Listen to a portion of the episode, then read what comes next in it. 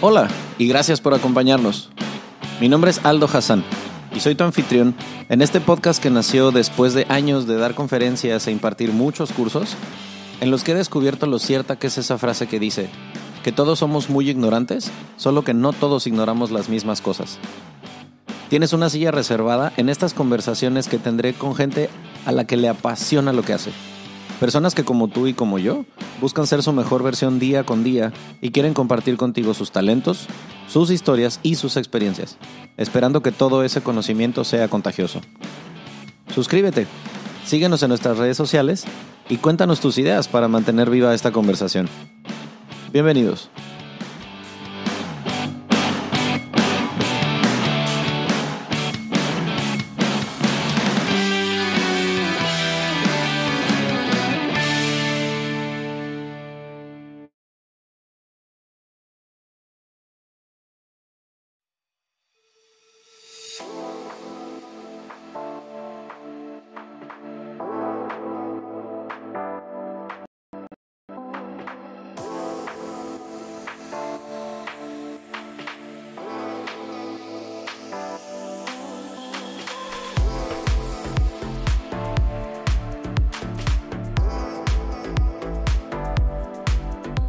Bienvenidos. Bienvenidos, gracias por prestarnos sus oídos otra vez. Ahora sí estamos estrenando año, estamos estrenando eh, unas cositas nuevas que vamos a hacer al final del episodio que no les voy a decir hasta el final. Pero hoy estoy así con el regocijo y con el alma llena porque eh, hoy fue día de muchas anécdotas, fue día de recordar muchas cosas. Hoy estamos cumpliendo más o menos 10 años de habernos conocido. Entonces está muy cabrón que de repente parece que ha sido menos.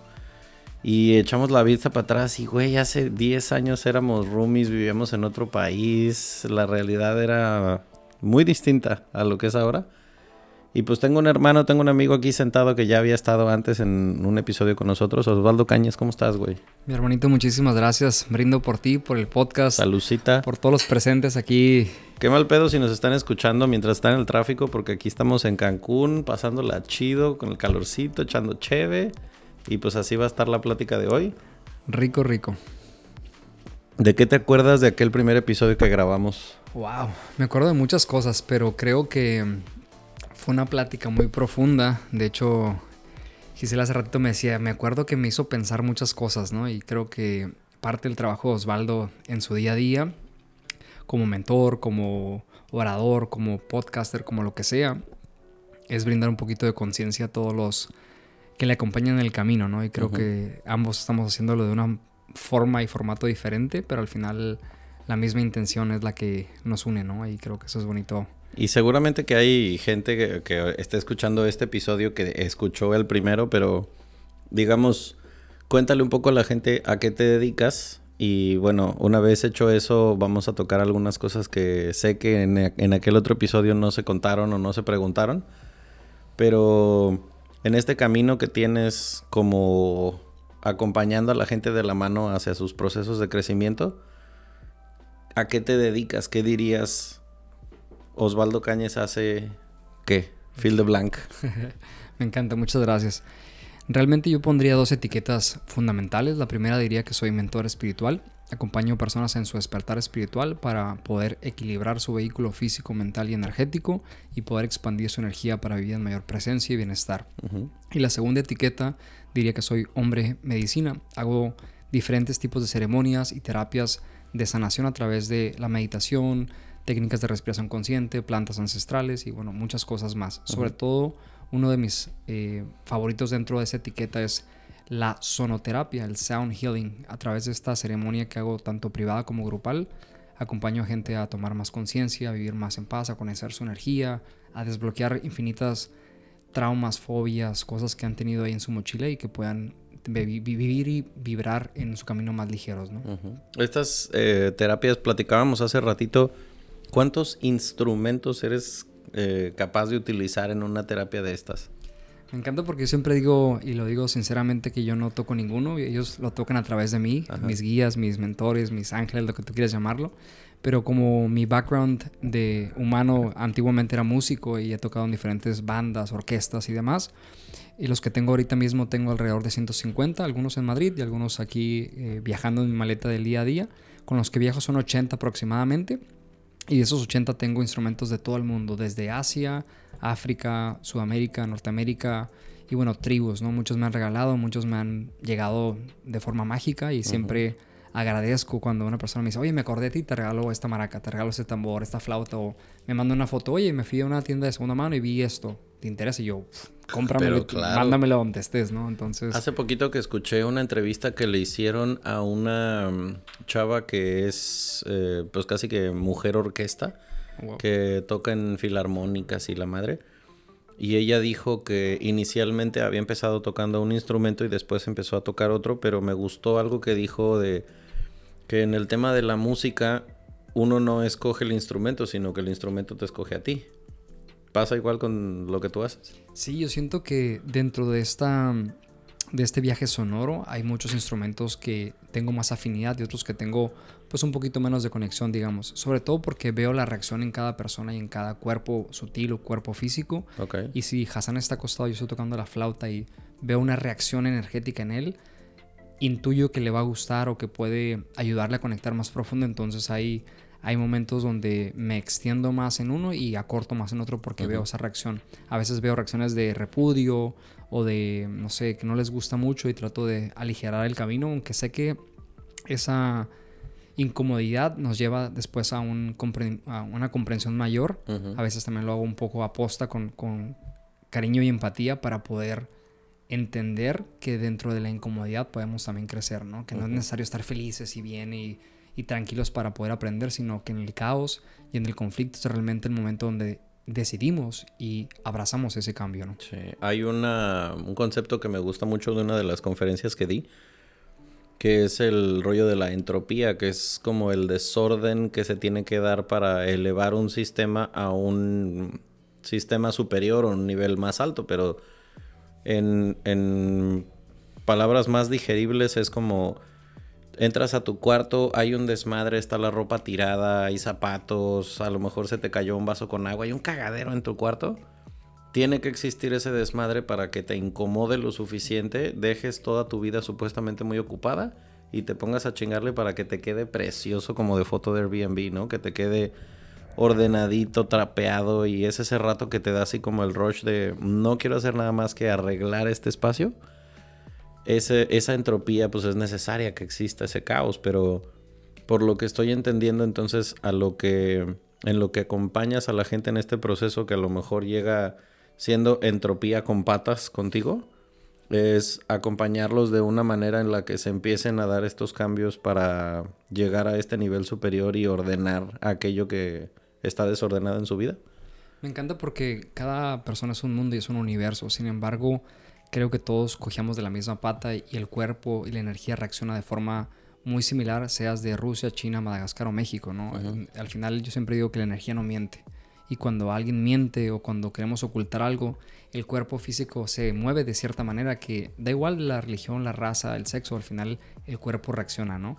Entonces una vez que estamos ahí, lo que yo busco es que tú alcances a conectar contigo mismo, que es lo más importante. Y sobre todo una cosa que dejamos de lado que pensamos que es algo banal, pero es tremendamente importante, que es reconocer. Si yo le digo a Hassan, oye, eres un Aragán, y tú me dices, no, no soy un Aragán, no podemos cambiarlo. Entonces tengo que empezar a aceptarlo para poderlo transformar realmente. Si yo no quiero aceptar que soy flojo, que soy criticón, que soy juicioso, que soy lo que sea, o que mi personaje, mejor dicho, no lo voy a poder transformar. ¿Y qué pasa? Hoy en día muchas de las personas que están escuchando ahora mismo, que están en el coche o están en su trabajo, yo no soy así, yo no soy así. Y el que dice es el ego, el ego trata de poner este filtro intermedio, de decir, no, no, no, no, tú eres así, son tus proyecciones. Y al final del día, una vez que te acuestas en tu cama y dices, No es que sea criticón, pero... te lo digo porque te quiero. Y lo siguiente no es, que sea metiche, pero... O me encanta el de la banda de...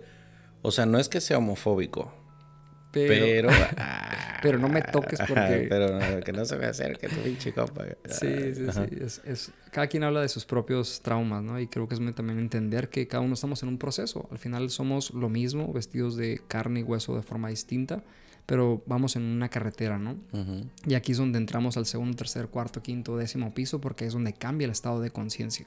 Como humanos somos lo mismo, carne, corazón, cerebro, pero al momento de entrar en la energía y en la conciencia, en el sentido que le damos a la vida, es donde se transforma esa experiencia y se hace multidimensional. Ahora, eh, platícame un poco a mí y a esa tercera silla y allá a la cámara que está grabando. Cuéntame un ejemplo o dos o tres, lo que tú quieras que sirva para ilustrar y para que quien esté escuchando por primera vez que existe una terapia de sound healing a través de las vibraciones, sonidos, cuencos, todo aquello que utilizas. Porque quiero poner en contexto a aquellos que nunca habían escuchado de esto. Em, piense usted en la religión que conozcas, la que sea que o tú practiques o profeses o en la casa en la que hayas crecido o entorno probablemente la hubo. Se me ocurre eh, un ritual mesoamericano, maya, azteca, lo que quieras, ¿no? Hay tambores, hay caracoles, hay cantos, hay percusiones. Piensas en una misa católica y hay a lo mejor un órgano, hay un coro, hay una campanita a la que se le pega. Todos los rituales, todas las ceremonias van acompañadas siempre de música, de percusiones, de algo detrás que haga como solemne ¿no? Una, ocasión como estas.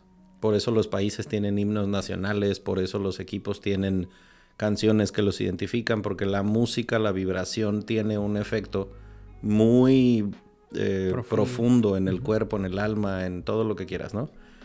Entonces, ¿cómo es que utilizas tú eso como herramienta para ayudar a una persona o varias cuando lo haces en grupo? Me encanta porque aquí es donde entramos a algo ya un poco más místico tal vez, pero muy fácil de explicar. Agárrense los cinturones. Así que así otra palabra, pero bueno. Imagínate que, bueno, realmente somos energía, ¿no? Y el que diga que no, bueno, que se ponga a estudiar un poquito, pero creo que en esa parte eh, realmente Newton... Yo creo que cualquiera que escuche el centésimo mono ya está, lo, ya ha chequeado lo suficiente como para... Pero bueno, Newton no se equivocó, ni Tesla, ni todos los grandes, ¿no? Lo que voy es, si somos energía, la energía está dividida en cuatro elementos. Tierra, fuego, aire y agua. Cuando a Hassan o a, eh, digamos, la tercera silla llamada María o Pepito, lo que quieras, le falta fluir en la vida, es que le falta el elemento agua. Cuando a María dice, es que yo tengo muchas ideas y voy a crear esto y voy a hacer este negocio, está muy en el aire. Ok, cuando está acá en el mundo de las ideas. Mundo de las ideas. Y esto se los dejo como reflexión que piensen ahora mismo en qué elementos se están enfocando y en qué elementos se están desequilibrando. Porque siempre ocurre esto. Cuando soy muy iracundo y me encabrono por decir rápidamente la palabra en algo, es que tengo mucho fuego en mi interior. Y cuando realmente no sé por dónde empezar, qué hacer, es que me falta tierra. Y tengo que empezar a medir los elementos y observar y ser juicioso y sobre todo sincero conmigo mismo y decir, oye, ahora mismo, en ese instante, y me encantaría que te lo preguntaras tú, algo hermosa, que estás escuchando estas palabras locas, digas, oye, es cierto, ¿qué me falta o qué elemento me falta equilibrar en este momento?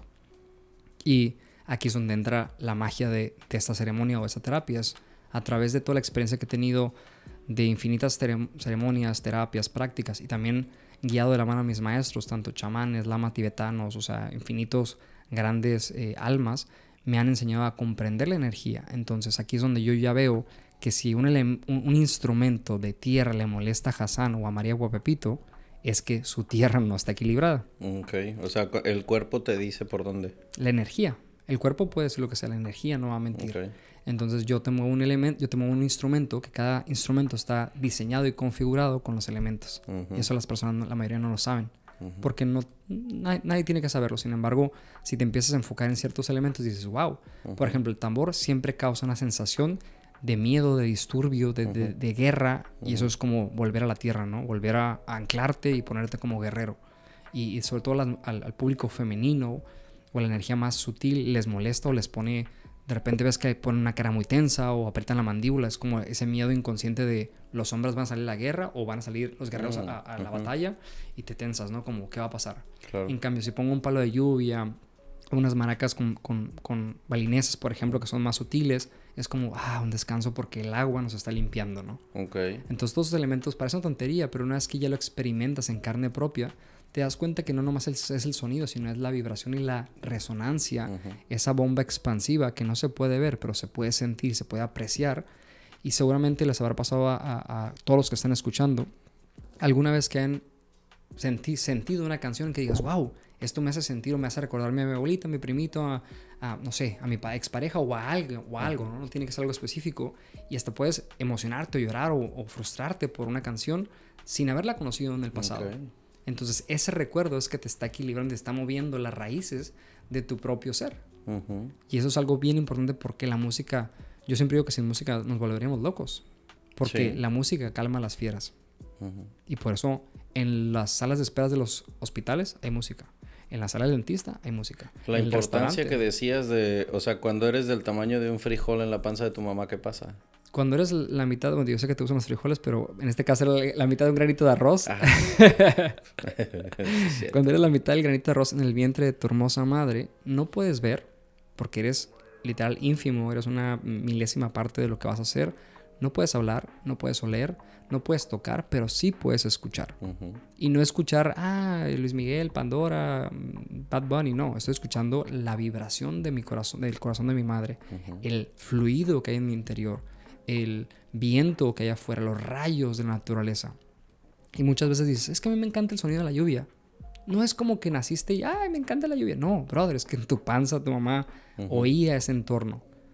Y muchos de los recuerdos vienen de esta vida o de vidas pasadas que yo creo mucho en esta parte, porque no creo que nomás sea la experiencia, digo, por muchas terapias que he vivido también. Sin embargo... Sí, muchas mujeres embarazadas dicen como...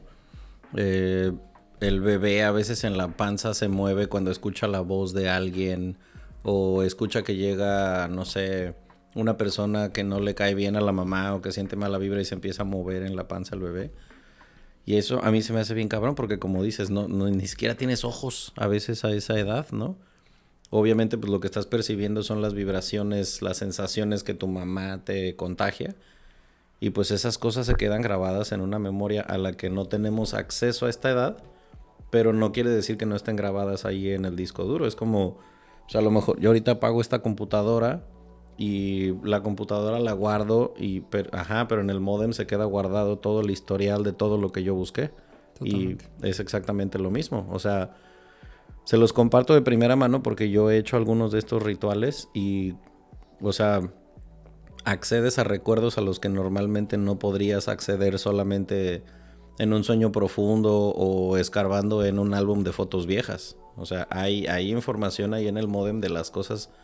Les pongo un ejemplo en una de estas sesiones. Eh, la persona que estaba guiando, la, primero nos hizo una meditación y luego nos hizo algunos ejercicios con vibración, sonido, con metales y tal. Y me acuerdo que me dijo, eh, cuando estábamos trabajando en tal mes del embarazo de tu mamá, eh, te notaba que estabas como muy tenso, como muy nervioso, como muy preocupado, ¿no? Pregúntale a tu mamá eh, qué pasó en el, vamos a decir, en el mes 3, ¿no? Entonces me acuerdo que se lo pregunté a mi mamá y me dijo, ¿sabes a qué se lo atribuyo? A que yo no sabía que existías, sino hasta el mes 3.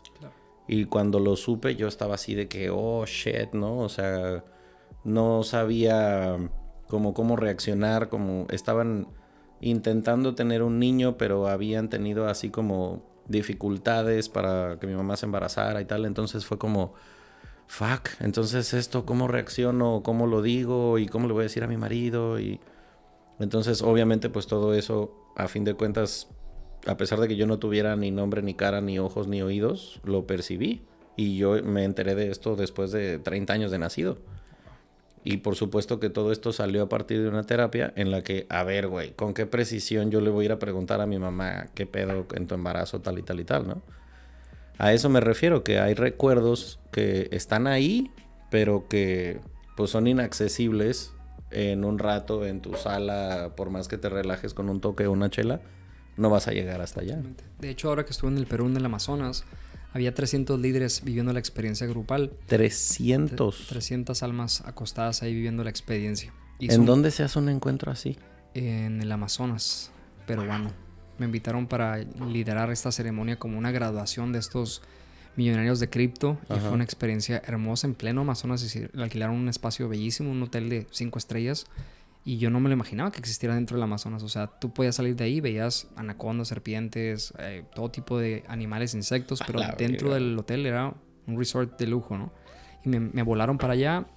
Me dijeron, Osvaldo, tú vas a hacer esa ceremonia y trata de no hablar muy místico porque la gente no entiende, ¿no? Típico comentario que los jefes o los líderes jóvenes... Filtralo. Sí, trata de hablar mejor de mm, equilibrio, no hables de energía, habla de mm, liderazgo. Y es como que no, brother, las cosas se dicen tal y como son. No voy a maquillar algo que no es. Que tú en tu inconsciente no sepas cómo digerirlo, cómo expresarlo, no pasa nada, yo te enseño, ¿no? Entonces en esta intervención o en esta ceremonia grupal, lo primero que pregunto es, ¿cuántos de aquí han tenido una experiencia de meditación? No, pues, no sé, 23%. Y de repente, ¿cuántos de aquí han tenido una experiencia cercana a la muerte? No, pues un 50%. ¿Cuántos de aquí han tenido una experiencia con plantas ancestrales? Llámala ayahuasca, camborra, pe, peyote. Una gran porcentaje. ¿Por qué? Porque en el Amazonas peruano, tanto como el colombiano, es la cuna de la ayahuasca o del yagé. Y muchas de las personas que levantan la mano eran mujeres. Y curiosamente la mujer, al ser más emocional o más intuitiva, no digo que sea más porque es mujer, no simplemente porque está acostumbrada a sentir sus emociones. El hombre es más racional, la mujer es más emocional por, por chip de... Por diseño. Por diseño, efectivamente. Entonces, cuando hago esta pregunta, las mujeres, la mayoría levantaron la mano y dije, wow, qué interesante. Termino la ceremonia después de casi dos horas de, de tocar todos los instrumentos. Y para ello, muchas de las mujeres que dieron su feedback y su sentir me dijeron, Osvaldo, estoy sorprendida y maravillada porque yo he hecho ceremonias de ayahuasca 3, 5, 10, cada una a su ritmo y a su forma, pero en esta pude ver más allá que la ayahuasca. Y ojo, le digo con respeto a la, a la abuelita, ¿no? que ha sido una gran maestra para mí. Y no digo que sea mejor o peor, simplemente es que en esta tienes la oportunidad de tú dirigir el viaje. Mm. En cambio, la ayahuasca te llega a la mesa lo que te tiene que llegar para sanar, ¿no? Y lo bonito es que esto es como si pusieras una pantalla de televisión y tú vas cambiando a través de la vibración con cada instrumento. Okay. Entonces tú pones un tambor y de repente te vas a una guerra. De repente pones una maraca y te vas al desierto. De repente escuchas una campanita o un diapasón y te vas a, tu, a la cuna a tu cuna. Entonces es como un trip que tú mismo vas cambiando y es súper duro. Ya lo van a vivir ustedes dos, que es, una experiencia hermosa. ¿Por qué? Porque yo además de conjugar los cuencos, tengo, te digo, más de 80 instrumentos tribales, chamánicos, ancestrales de todo el mundo donde conjugo todos los elementos. No nomás suena como un cuenco, no nomás suena como una guitarra o un ukulele o un tambor. Suena toda esta armonía y a través de la configuración que he hecho durante más de mil personas que he dado las terapias, tanto privadas como grupales, ha sido un, un éxito profundo, digo no éxito por mí, sino por la sensación y el despertar que ha surgido en cada persona. El otro día vi una familia, eh, estamos ahí en el desierto en su casa y una familia donde el padre me dijo, ¿y estas chingaderas qué, qué hacen? Así como diciendo, ¿esto qué me va a ayudar, no? Señor así. Mi vieja me trajo a huevo. Sí, ¿no? Literalmente. Sus este, mamadas. El señor así con sombrero y botas, muy, muy macho, ¿no? Y yo dije, wow, estos son los que me encantan porque al final son los que al final lloran, sanan y cosas que, que no, no, se imaginan. Entonces se acuestan en la ceremonia, los guío a través de la meditación y empiezo la ceremonia. El Señor se movía como si fuera un gusano bajo tierra, ¿no? Y de repente en uno de los instrumentos empieza a sonar como un pajarito, es como una, un instrumento de viento y suena como si fuera un pajarito tipo... Y el Señor de repente empieza a llorar, pero como María Magdalena. ¡Wow! Lágrimas, lágrimas. Hasta, hasta el cuello le llegaban las lágrimas. Cuando terminamos la sesión, Hassan me dice, Osvaldo, no me lo vas a creer. Él fue el primero que quiso dar el feedback. Yo, yo quiero dar el feedback, como niño chiquito. Cuente adelante, por favor. La esposa sorprendidísima de qué iba a decir este cabrón, ¿no? Este señor? A ver si no me da un chingazo, dije. Y de repente dice, Osvaldo, te quiero... Deja que lleguemos a la casa, dice. Te quiero felicitar, me dice, porque yo, mi padre falleció hace un año, dice, y yo no he superado la partida de mi padre. Pero algo muy interesante es que cuando mi padre se iba a morir, llegó un pajarito a la casa. Y él dijo, el día que yo me muera, te voy a mandar el pajarito. Mira, se me puso la piel de gallina. Se muere el padre, el pajarito llega al siguiente y empieza a cantarle en su ventana, en el lado de su cama. Y dice, wow, mi papá. Entonces, cada vez que se siente triste él, le dice, Dios, universo, mándame el pajarito. Y dice que por obra, obra, mágica sale él con un café al patio y llega el pajarito. El mismo pajarito. Entonces dice, cuando, soní, cuando escuché ese sonido del pajarito, me acordé de mi padre Y se me vino la imagen de él. Y, y le dijo, suéltame, deja irme. O sea, deja que yo descanse. No me tengas ahí porque muchas veces... Está bien cabrón. Y dice, el padre le dijo como que ya, cabrón, suéltame, o sea, déjame ir, pues, ¿no? ¿Por qué? Porque cuando, como en la película de Coco, cuando pensamos en alguien, podemos pensar desde la libertad y desde el amor, o desde el miedo y el control. No No, no, quiero que se vaya, no quiero que se vaya, mi mamá la quería, la quería. No, suéltenlo. O sea, el amor es libertad, no es tenerlo en contracción y, y en esclavitud mental o en emocional. Entonces el padre le dijo como que ya, suéltame. Y le hace un gesto así, él se quedó muy marcado y dijo, wow, suéltame, suéltalo. Y ya dijo, papá, te suelto. Y fue como un globo que él dejó ir, ¿no? Y cuando escuchó el pajarito fue como una señal de decir, wow, ya lo solté. Se levantó, te digo, con las lágrimas y me dice, no lo puedo creer. Wow. Y son cosas que tú no, yo nunca hubiera dimensionado, voy a, voy a hacer el sonido para que él conecte con eso. No, pero cada uno habla a través de su herida. Y es bien bonito porque como tú estás acostado y simplemente recibes la vibración, no estamos acostumbrados a estar en paz, a estar en silencio, a estar en presencia. Y una vez que recibes este regalo de la presencia, dices, ay cabrón, o sea, ¿cuántos años he, no, me, no me he puesto el, el- el espejo hacia adentro? Veo hacia afuera, me veo el pelo, me veo los ojos, pero no veo hacia mi interior. Y parte de las terapias que yo complementarias a estas eh, ceremonias de sonido es ayudarte a profundizar y bucear en tu interior para que sepas cuáles son tus lagunas, cuáles son tus cenotes, cuáles son tus lagos y lagunas y cuáles están más sucias y cuáles están más limpias. Entonces te ayuda a tener una comunicación interna más higiénica y más positiva o más eh, con mayor presencia para que puedas disfrutar de un trago una cerveza, para que puedas disfrutar de una respiración con mayor paz y con mayor calma. Que no andes porque solemos vivir en este automatismo inconsciente. En el puro cortisol del estrés. Totalmente. Hace ratito estábamos platicando. No crean ustedes que fue todo así, este, espiritual y chamánico como lo estamos haciendo ahorita. Estábamos teniendo una conversación profunda, pero con una tostada de atún y una cheve en la mano, en un restaurancito muy a gusto. Hermoso, ¿eh? Pero le estaba diciendo yo a Osvaldo de una ponencia que escuché en una conferencia. Les comparto porque ahorita vamos a echarnos un clavado en un término que me gustó mucho que dice Osvaldo, que se llama la generación microondas. Porque nos contó algunas historias que quiero que compartas de wow, el perfil de la raza de repente, cómo llega a solicitar sanación con lo que tú haces, ¿no? Pero que les comparto esto que escuché en la conferencia. Em, imagínense ustedes, eh, no refiriéndonos a esta última generación, hablando de los niños que nacieron después del 2000 y que dicen que vienen con otro chip y que mamadas. Lo que pasa es que los iPads son friendly y los niños aprenden a darle para la derecha. Porque un güey así lo diseñó, no es que su niño sea más inteligente, señora. El, el inteligente es el ingeniero que diseñó el iPad. Siéntese, señor. Yeah, Pero en fin, hay gente adicta a las pantallas de 70 años, de 12 años, de 28 años. A lo mejor tú que estás escuchando esto no puedes estar 5 minutos sin voltear a revisar tu teléfono. Y dice, yo sí soy alguien que controla eso, yo no soy así. A mí cero me... O sea, yo no tengo problema. O sea, el- mi teléfono me la... Ajá. Y ves tiempo de pantalla y eh, de 17 horas al día. Y dormiste ocho. En fin, ¿qué sucede? Este, esto que decía Osvaldo ahorita de limpiar el ruido mental. Si tú trazas una línea del tiempo, sea ilusorio o no, pasado, presente y futuro, ya lo hemos escuchado muchas veces, el exceso de pasado da depresión, el exceso de futuro da ansiedad. Cuando estás con los pies en el ahora es cuando estás como más en plenitud, ¿no? ¿Qué sucede en una generación como en la nuestra, en la que tienes acceso a un teléfono, a dispositivos en los que te pueden distraer del presente todo el tiempo? Imagínate tú que el presente fuera una pantalla, que tú entras al cine y el presente está eh, representado, valga la redundancia, con la pantalla del cine, ¿ok? Entonces tú entras a ver una película y eso es tu presente. Está ahí para que lo admires, para que lo veas, para que le prestes atención, para que lo disfrutes. Pero decides que en cuanto empieza la película, mejor agarras tu teléfono y te pones a ver Facebook. O a checar mensajes de WhatsApp, o hay un mail que te urge mandar. Y entonces la película empieza a desarrollarse. Y ya no le entendiste al intro y ya te perdiste un detalle importante. Y ya pasó algo relevante que después se va a ligar con el final. Y tú estás comiendo mierda viendo en la pantalla que posteó alguien para ponerle un like o a ver qué mensaje te llegó como si no lo pudieras revisar dos horas después.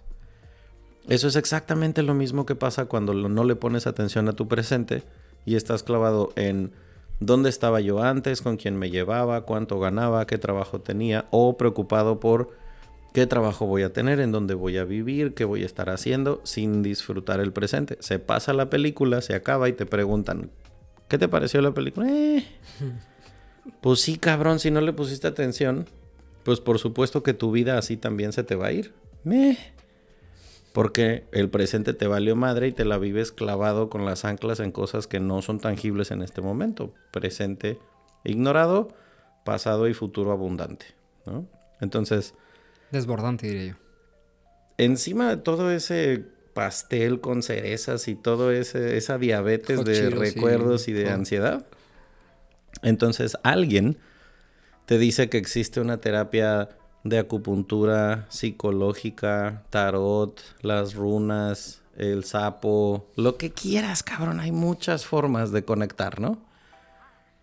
Y esa persona que no le pone atención a su presente, que no le pone atención a su interior, a veces hace caso, llega con Osvaldo y cuéntale por favor a la gente con qué tipo de solicitudes te llega la generación de microondas. Agradezco que, digo, excelente metáfora, ¿no? Y es muy, muy ilustrativa. Agradezco que no es la gran mayoría de lo que te conté, son grandes excepciones que los amo y creo que son grandes maestros y grandes espejos, ¿no? Para, para aprender, para ser más paciente, más compasivo. Y una de las eh, personas que llegaba, ¿no? Que es un gran empresario mexicano, muy conocido por todos ustedes, que no voy a decir nombres porque ya sé que todos están, a ver, dime, dime quién es. Simplemente esta persona me dijo... No vamos a hacer name dropping para que no, no, no, se me emocionen. Me dice, Osvaldo, me encanta, me han recomendado, me han dicho que tienes buenos resultados, pero me gustaría que me envíes un correo. Escuchen bien, por favor. A ver, no puedo, güey. Que, envíen, que me envíes un correo de todas las sesiones, lo que voy a ganar y lo que voy a sanar. Y yo dije, ah, cabrón, pues bueno, pensando yo muy empáticamente y siendo muy paciente, dije, voy a tomar este, este momento para redactar de una forma muy sincrónica y muy especial lo que yo creo que podría ganar, no en todas, sino en general el proceso, ¿no? Porque yo creo en un proceso, no en una sesión mágica. Creo que no existe la magia en una sola sesión. Digo, puede pasar, pero confío en la sabiduría acumulada, en que cada sesión es como ir al gimnasio una vez por semana, una vez por día, para ir. Sí, es un proceso. Totalmente. Sin embargo, esta persona me dijo, no, es que yo no tengo tiempo, tengo dinero sobra, tengo tal, cóbrame lo que me quieras cobrar, pero él quiere una, una sanación programada. O sea, el martes quiere sanar su herida interior, el miércoles que... Entonces yo le dije, mira, esto no para mí, para mí personalmente no funciona así, pero si quieres ir con otro profesional o otro experto, no hay ningún problema. No, no, es que me dijeron que tú eres muy bueno. Le digo, sí, soy muy bueno, pero yo trato de ser directo y también ser ético conmigo mismo y contigo. Y le explico nuevamente. Me dice, bueno, ya te contactaré. Dos años después me volvió a contactar y me dice, Osvaldo, ¿sabes qué? Mm, ya me di cuenta que ahora sí quiero trabajar contigo, pero mándame el correíto que, que te pedí yo. Fue como, brother, por favor, o sea... ¿Cómo chingas, compa? Y, le dije de otra manera, ¿no? Y al final aceptó entrar al proceso y al final el proceso es lo más bonito de todo. Y no para mí, ni para mi ego, ni para mi gozo. Simplemente fue muy bonito de que me dijo, Osvaldo, te quiero pedir una disculpa porque soy un pendejo. O sea, fue la palabra que utilizó de que soy un pendejo porque te pedí cosas que no me imaginaba, que he ganado 10 veces más de lo que esperaba y lo que mi mente imaginaba pero yo ignorantemente te pedía ciertas cosas. ¿Por qué? Porque vivo acostumbrado a controlar la situación. Y esto ocurre muchísimo en muchas personas que estamos aquí presentes y que se ríe la que está grabando y muchas personas más. Entiendo.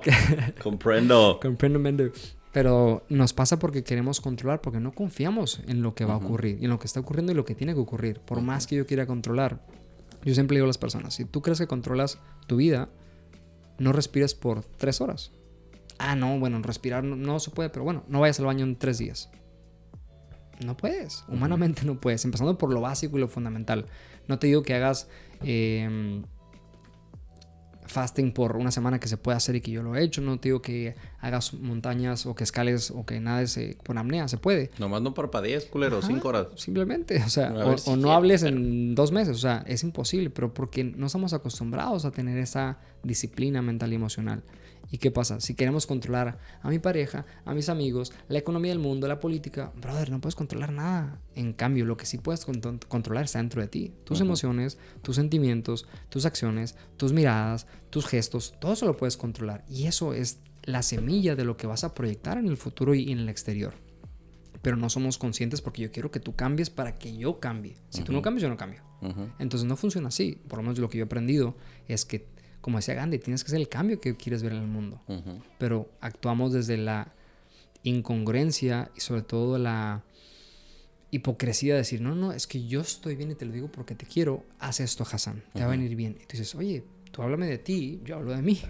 Y eso es algo que me enseñó una de mis exparejas ahí en, en España. Me decía, cuando discutimos, yo le decía, es que tú, me decía, no me hables de mí, háblame de ti. Y para mí fue un gran aprendizaje decir, ay, cabrón, sí es cierto. Yo proyecto lo que yo quiero ver, lo que quiero sentir, en lugar de decir, a mí me hace sentir mal esto y esto y esto, y me comprometo a cambiar esto y esto y otro.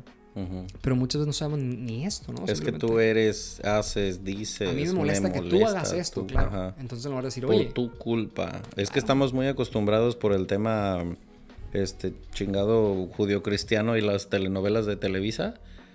A el, es que tú me haces, tú me dices, yo soy la víctima, tú me ocasionaste las canciones de amor y desamor en español, todas es la misma chingadera. Es porque tú me hiciste, tú te fuiste, tú me engañaste, tú, tú, tú.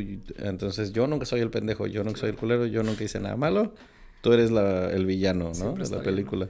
Y aquí les va otro bomb dropping, ¿no? O sea, es, yo no creo y, y, eh, obviamente trato de aprender cada día y cambiar lo más que puedo en cada año, en cada mes, en cada respiración. Yo no creo que existan las personas tóxicas. Yo creo que existen tus proyecciones tóxicas dices, es que esa persona es bien quejona, no me voy a juntar con ella. Y tú estás apuntando a esa persona porque es que quejona y criticona, ¿no? Y me he dado cuenta que con el tiempo... Osvaldo... vieja me cae bien gorda porque es bien criticona. ¡Hola! ¡Hello! Pero si buenas. Entonces ahí es donde tenemos el, el puesta la herida lo que hablaba antes del espejo. Decir, es que yo no me voy a juntar porque él es un rata, él es no sé qué. Y dices, brother, a ver, a ver, nadie somos perfectos. Entonces aquí es donde tenemos que empezar a ver hacia adentro y ser sinceros y ser congruentes y ser coherentes con lo que realmente soy y que quiero. Y que me da igual a los demás. la gente dice, no, Osvaldo, es que mi mamá es muy tóxica porque dice eso. Sí, es tus emociones que no has gestionado y tu proyección en tu mamá lo que te sana y lo que te pica a ti. Sí, porque ¿cómo es posible que haya gente que hable maravillas de tu mamá y diga, no, es que es la mujer más dulce, hermosa y tierna del mundo? Y tú digas, no mames, ¿de quién están hablando? Si mi jefa es bien. No, pues claro porque te enganchas con cosas y porque ya he visto mucho en cuando doy conferencias de team building a veces les hago unos ejercicios en los que la gente se da cuenta de cómo no sé, este, tú juras que el gerente es un ojete, ¿no? Y que tiene algo contigo y que es un esto y que es un lo otro.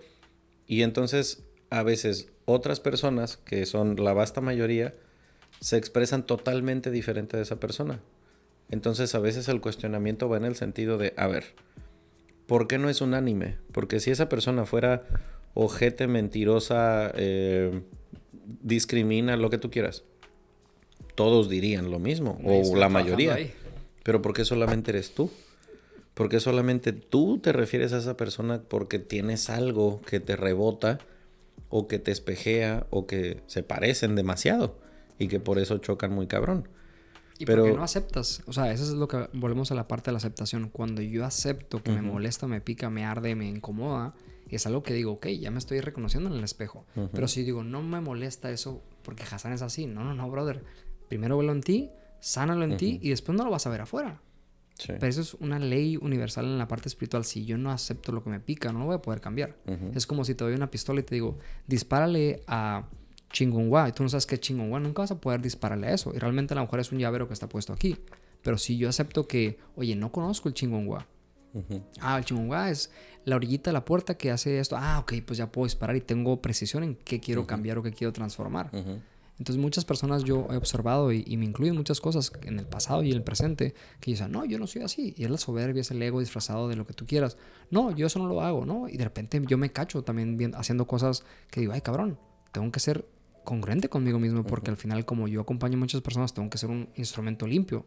Como todo, soy humano, me equivoco, erro y, lo que sea, pero trato de cada día irme puliendo, porque al final es mi trabajo, no lo hago por los demás, lo hago por mí. Y como dices, eh, hacer conciencia de lo que traes en la mochila hace eh, que se evite el síndrome del bocho amarillo, que para quien no lo haya escuchado nunca se los platico.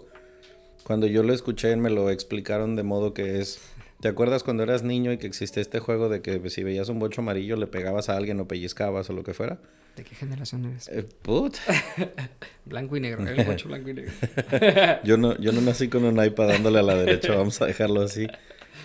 Pero ¿qué pasaba cuando íbamos de morros tratando de divertirnos o desaburrirnos en una carretera? Se nos abrían los sentidos para estar buscando un bocho amarillo, ¿no? Pero las dos personas que iban adelante, papá y mamá, les valía un kilómetro de pistola los bochos amarillos y no les prestaban atención porque no tenían su atención puesta en ello, ¿no? Y las cuatro o cinco personas que iban en el coche podían estar prestándole atención a cosas muy diferentes. Eso es lo que pasa cuando creces y, por ejemplo, en tu propia persona te caga eh, que seas desordenado. Entonces, como te caga en ti, pero no lo resuelves y no lo admites y todo el tiempo te estás quejando de eso que tienes, entonces empiezas a encontrar bochos amarillos en todos lados de gente que es desordenada. Y cuando alguien lo es, se lo reprochas. entonces, es que mira nada más que cadero tienes, y es que esta persona, y es una incumplida, y es una irresponsable, y porque es yo, yo, yo, mi, mi, mi. El mocho amarillo es porque yo en mi casa tengo estacionado uno en la cochera. Es una terapia conductual, se llama sistema reactivo ascendente. El sistema reactivo ascendente es lo que nos permite o expandirnos o contraernos. Si estoy embarazada y empiezo a ver de repente puras embarazadas en la calle, es porque me estoy enfocando en la embarazada. ¿Cuántas personas quieren comprar un jeep? Y dices eso. De repente empiezo a ver jeeps por todos lados y o me quiero comprar Siempre han estado ahí, mamá, nomás si ya les estás poniendo atención. Totalmente. Y, aquí, y eso es parte de la aceptación. Decir, ok, mi mente funciona de cierta manera. Si no la comprendo, me va a dominar a mí.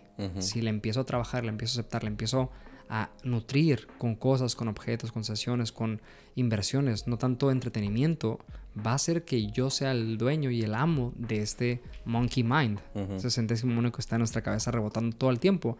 Tengo que ir por la ropa, tengo que esto, no hables, cállate, sube, baja el iPhone, el mono está brincando todo el tiempo. Si yo no lo bajo y lo pongo aquí en la presencia, va a brincar para todos lados y va a tirar todo lo que hay en el escritorio. Y eso ocurre constantemente. Obsérvate cuando estás comiendo cómo estás comiendo y de qué forma estás comiendo. ¿Estás comiendo encorvado? ¿Estás comiendo recto? Eh, ¿Estás digiriendo correctamente los alimentos? ¿Estás viendo el iPad? O sea, todas estas mm, luces rojas de decir, oye, no estás comiendo en presencia, no estás haciendo el amor en presencia, no estás hablando en presencia, no estás rascándote en presencia, porque estamos acostumbrados a vivir en, el futuro, que no existe. Simplemente estamos adelantándonos porque pensamos que ese ritmo de vida debería ser el, idóneo. ¿Cuántos de ustedes que están escuchando esto comen por trámite? O gente que, no mames, digo, obviamente mi talla de cintura me delata que no soy del tipo de persona al que se le olvida comer.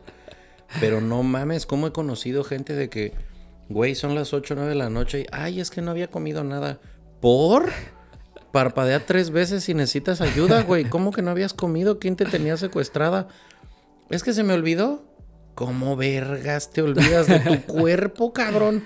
Al grado que se te olvide comer, o sea... Pero llegas al Oxxo y compras un chingo de papitas y Ah, por supuesto, o sea, es inmediato a la comida basura, a la satisfacción inmediata, al pan para hoy, hambre para mañana, porque llega a un punto de desatención hacia sí mismo y es todo hacia afuera, todo entregarlo, todo... Primero están mis papás, primero está la empresa, primero está... Eh, todo está antes que tú y son las ocho y media, nueve de la noche y no has comido nada porque se te olvidó. O sea, te olvidaste a ti mismo. Deja tú la comida, eso es algo que podría pasar a un segundo plano. Si no te hidratas, mm. o sea, aquí estamos partiendo de una inflamación. Hablando de saludcita, hermano. Uh. Qué rico traguito. Entonces, si no te hidratas, eso también lo habla Joe Dispenso, hablan grandes maestros. De Ismael que la tienes ahí, que es un gran amigo, y le mando un fuerte abrazo. Que luego lo etiquetaré. Lo etiquetaré. Librazo. Sí, sí, sí. Fluir para no sufrir, se lo recomiendo. Eh, y no es un anuncio, es simplemente una recordatoria con mucho amor. Cuando no nos hidratamos, Kazan, y tú, hermanito, hermanita que estás escuchando, ocurren cosas terribles y no somos conscientes de todo lo que hace el agua para nuestro bien y aún así no la tomamos. Pero ojo, café no significa tomar agua, té no significa tomar agua. Eh, comerte un chicle, no, ay, porque estoy salivando mucho. No, no, brother. El agua es agua, H2O. No hay más. O sea, y no es de que me voy a tomar el garrafón completo, los 3 litros del día. No, no, tampoco funciona así porque estás, estás dejando que tus minerales y nutrientes se vayan del cuerpo sin haber alimentado ciertas partes, ¿no? Sí, las plantas se ahogan con mucha agua, tú, tú también. Totalmente. Y es algo que este último año, 2022, he estado aprendiendo eso, a hidratarme de forma consciente. Y hidratarme también la piel, hidratarme también los ojos, hidratarme también el cuerpo. O sea, son muchas escalas, pero para irnos más profundo, simplemente con que tomes presencia en el momento de tomar agua, que digas, wow, ¿qué se siente al caer esa cascada interior? ¿qué efecto tiene? En lugar de ir corriendo y tomarte el vaso de fondo porque lo hacemos porque traemos prisa o porque tengo que ir al trabajo, tengo una reunión y me está esperando el cliente. Al cliente no le importa si tomas un minuto el vaso con agua, pero no somos conscientes que eso a prisa, esa agua acelerada me va a afectar tarde que temprano. Porque no es lo mismo que tú que cocinas y que cocinas muy rico, que hagas una, una comida súper rápida, súper feitanga y, acelerada, a que hagas algo con mucha calma y con mucha presencia. Entonces ahí es donde cambia realmente la atención que le pones a las cosas, a las personas o a los actos cuando le pones la presencia. Es que quiero regresar a este em, síndrome, a este síntoma, perdón, de la generación microondas, de todo rápido en chinga porque todo me urge. Porque... No dijimos, no dijimos que era el microondas. Es que, o sea, a ver, es, ese ejemplo que usaste de un empresario que te diga, eh, yo no tengo tiempo, güey, necesito que me mandes un Excel para que me digas, mira, el martes de 5 a 6 vamos a curar tu trauma de miedo a las alturas. Y luego el jueves de 7 a 7.45 vamos a arreglar tus pedos con tu mamá. A lo mejor nos tardamos 15 minutos más. sería ideal. Pues, no, no es mamón, güey, pues no funciona así la cosa. Sin embargo, o sea, ¿qué tan puesta tiene que estar tu atención hacia afuera como las videocámaras en las casas de, que las cámaras de seguridad en las casas de la gente de mucho varo? Que todas las cámaras están vigilando hacia afuera, como si el peligro a veces viniera necesariamente de afuera y a veces el peligro está adentro. Porque a veces la gente que te está causando los pedos más duros es adentro de la casa, más que afuera. Lo mismo pasa cuando tú le pones atención a todo lo que está afuera, a la casa, a la cuenta de banco, a las cosas que tienes que pagar, a proyectos, a pendejadas, y tú no estás durmiendo bien, vas al baño y estás sentado y no pasa absolutamente nada, o cualquier cosa que comes te cae mal, tienes insomnio, tienes pedos con la libido, te duele la cabeza, eh, estás mareado todo el tiempo. O sea, todos esos son síntomas de tu cuerpo gritándote, para, por Dios. Yo les quiero hacer una reflexión aquí al, a la tribu consciente que está escuchando todo esto. tribu es la, la, comunidad que compartimos aquí en nuestro, nuestras redes y también las tuyas. si son changuitos, son manada. Si son muchos. Manada. Sí, ¿no? Supongo. Bueno, son diferentes géneros. Realmente la manada es más animal y la tribu es más humana. No, sí, ya sé, pero digo porque son ah, la, manada. 100 monos. Puede ser, puedo ser bautizado con la manada, ¿eh? Sí, ¿no? Supongo. Sí, sí, sí. es que con eso de que si son pájaros es parvada, si es pez es bancos y no sé si son changuitos, ¿cómo se llaman? Pero bueno. Sí, sí es manada. Ok. Me encanta, buena, buena observación. Yo les invito a que simplemente se paren ahora mismo y se pregunten. ¿Cómo? O sea, decimos todos, no, yo estoy hablando bien, yo estoy así, ¿verdad? pero creo que nos autoengañamos, ¿no? Pero para hacer un pequeño examen o un regalo en, esta, en este podcast específico es observa en estos tres áreas específicas cómo estás interactuando contigo mismo.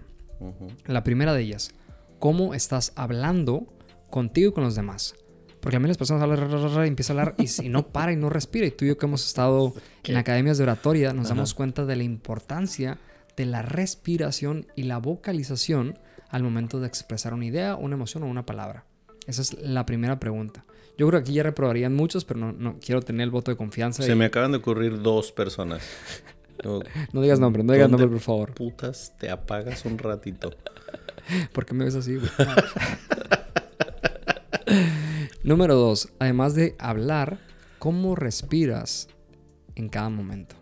Eso es tremendamente importante porque la respiración es el fuelle, es el aire que nos va a expandir, nos va a liberar, nos va a gratificar o nos va a castigar y nos va a contraer nuestra experiencia. Y esto en la meditación muchas personas no pueden meditar porque no controlan su respiración. No saben cómo controlar la respiración. Y yo en las terapias, que además de terapia conductual, o mentoring espiritual, doy también terapias de meditación, cómo aprender a meditar, cómo meditar en el trabajo, cómo meditar caminando, cómo meditar de muchas formas, cómo respirar. ¿Crees que es el pedo más grande de la gente por el que le cuesta trabajo meditar, por la respiración? 100%. Si no sabe respirar, porque nadie nos ha enseñado, a mí mismo, uno de mis maestros que él, creo que lo conté en el podcast pasado, pero para los que no lo escucharon, él duró siete años meditando en una cueva sin moverse. Él lo alimentaban a través de un algodón con agua lo exprimen en sus labios para que él pudiera hidratarse y estar vivo simplemente tomando agua. Siete años. No es uno, dos, siete años. En flor de loto, con su atuendo, sin, sin bañarse, sin cambiarse, sin moverse, sin absolutamente nada. Fíjate el control mental que se alimenta a través de la respiración, de el ki, el prana, la respiración es la vida. Por eso decían Goku, saca tu ki, y es como, saca tu respiración, saca tu poder. Pero si no tengo respiración, ¿qué hago? Me empiezo a acelerar. La gente que, los que corremos maratones, te das cuenta que es extremadamente importante. Hasta cuándo pisa, cuando cae la pisada, cuándo tienes que exhalar y cuándo tienes que inhalar. Y eso mucha gente no lo sabe. Entonces son tomas de conciencia, un freno de mano que yo llamo en el libro, decir, un freno de mano, decir, párate y observa ahora mismo en ese instante cómo, está, respirando? Y estoy seguro que ahora mismo todos están enderezando, están... Hmm, y aquí les voy a arreglar otra cosa muy importante. Cuando te cuesta inhalar, por ejemplo, si te digo, inhala y exhala y haces... Es que te cuesta agarrar o abrazar ciertas cosas. Cuando te cuesta exhalar, es que te cuesta soltar. Por ejemplo, haces. ya, ya, ya exhalé. Pichuato tacaño. Y dices, me cuesta soltar. Tacaño contigo mismo porque no sabes cómo soltar aquello que te atormenta, aquello que te desequilibra, aquello que te duele o te molesta. Entonces, observa ahora mismo tu respiración. Si inhalas perfectamente y exhalas perfectamente, check. Pero puede que en una situación de conflicto te estreses tanto que empiezas Sí, porque, como decías, son cosas que no puedes em, hacer conciencia a menos de que le pongas toda tu atención. Porque pues tú te vas a dormir y tu cuerpo sigue las, eh, ¿cómo se dice? sus funciones básicas. Sigue latiendo el corazón, sigue respirando, sigue fluyendo la sangre.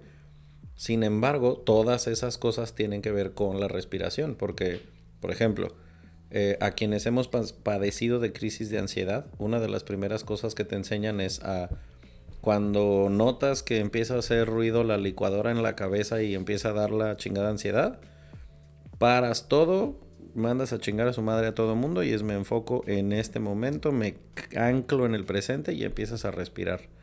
Lo haces unas seis o siete veces seguidas muy profundo y haz de cuenta que el ruido de la licuadora empieza a bajar, a bajar, a bajar, a bajar, hasta que se hace tan tenue que lo dejas de escuchar.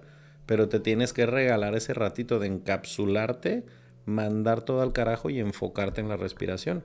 Y dices, güey, ¿es algo tan básico? Pues sí, pero es que el pedo es que como no lo hacemos consciente, como dices, se activa el cerebro reptiliano a la defensiva y la respiración se hace entrecortada, te cuesta trabajo jalar aire. Piensen ustedes si estuviéramos escribiendo una novela y quieres describir con palabras, no con imágenes, cómo estaría una persona que está muy enojada y estaría apretando las mandíbulas, estaría con el ceño fruncido y estaría respirando entrecortado.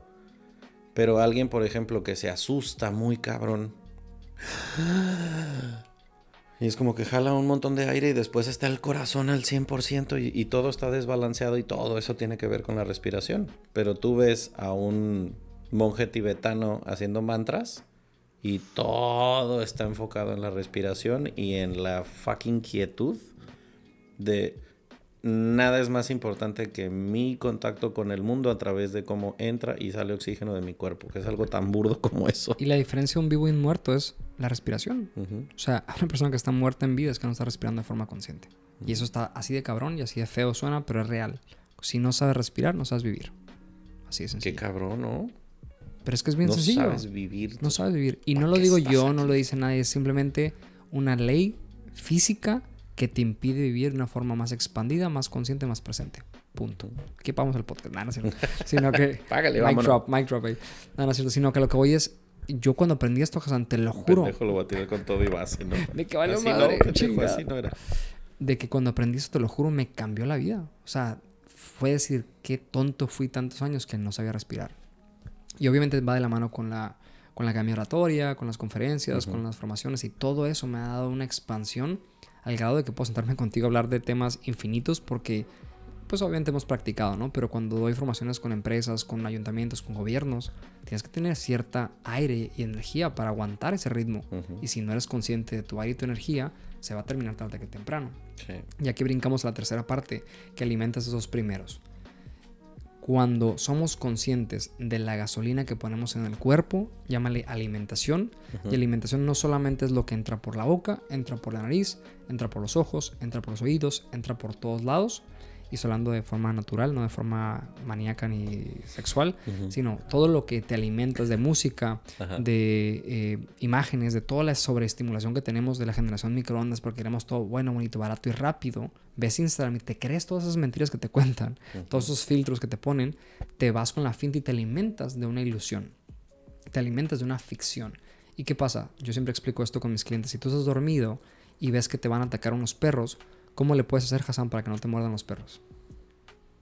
Pues es como que una piedra falsa. Esa es una buena, buena solución. ¿Qué otra solución dirías que es más efectiva?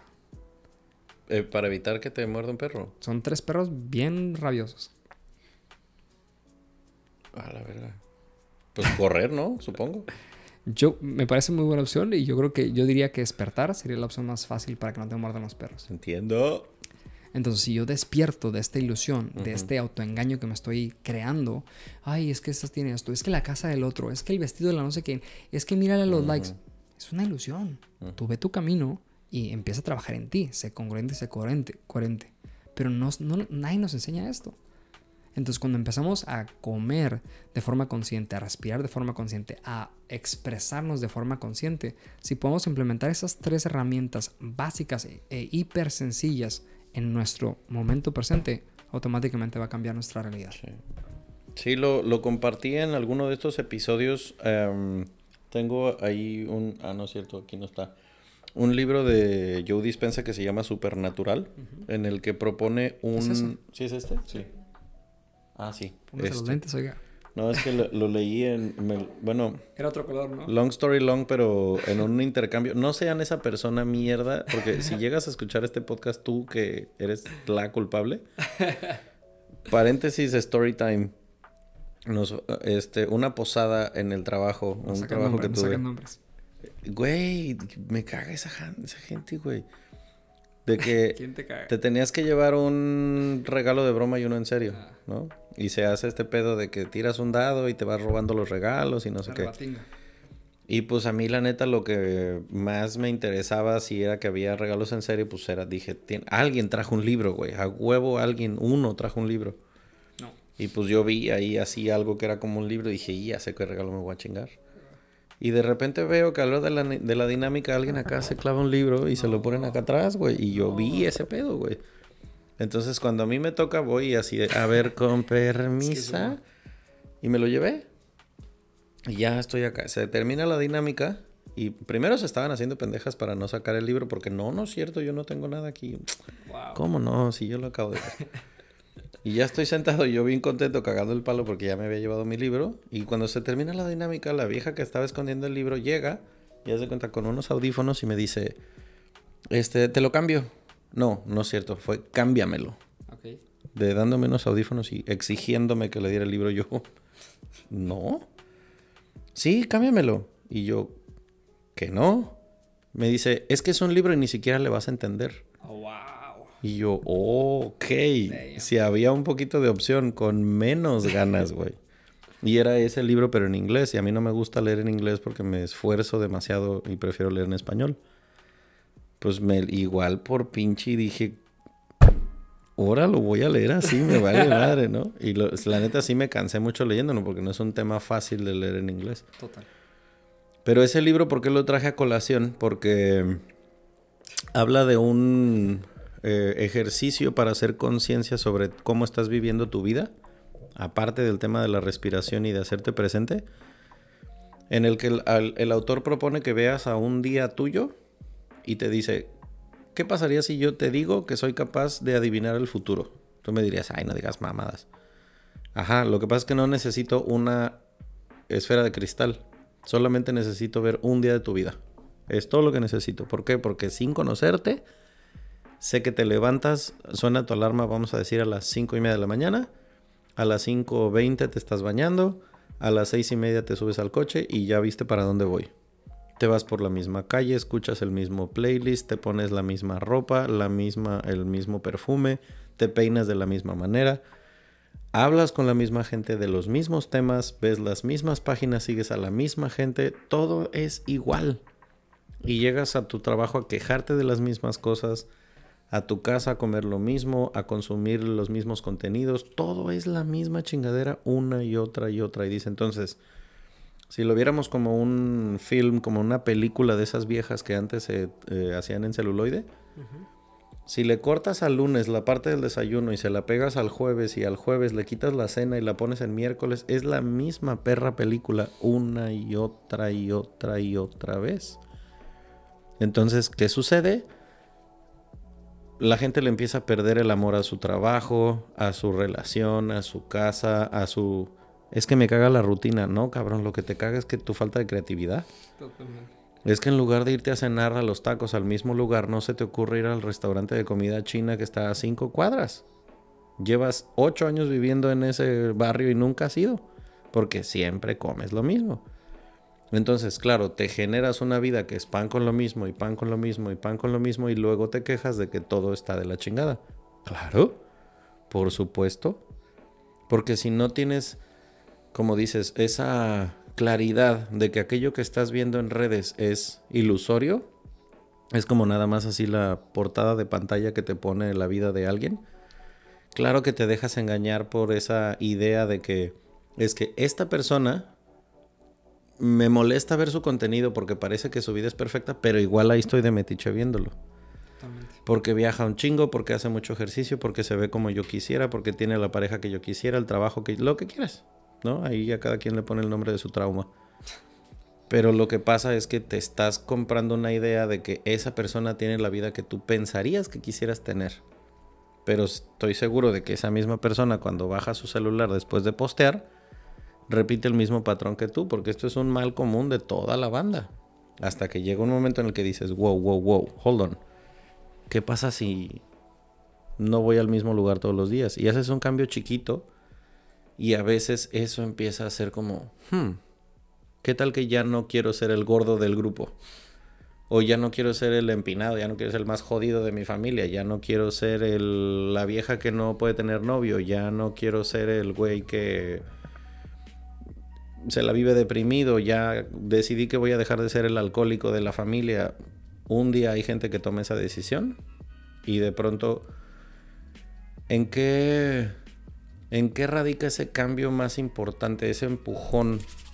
Me encanta, me encanta porque eso en el libro lo hablo, ¿no? Habla de el ser humano por naturaleza cambia por dos motivos principales. Soy todo y dos. Cambiamos por inspiración o por desesperación. Ok.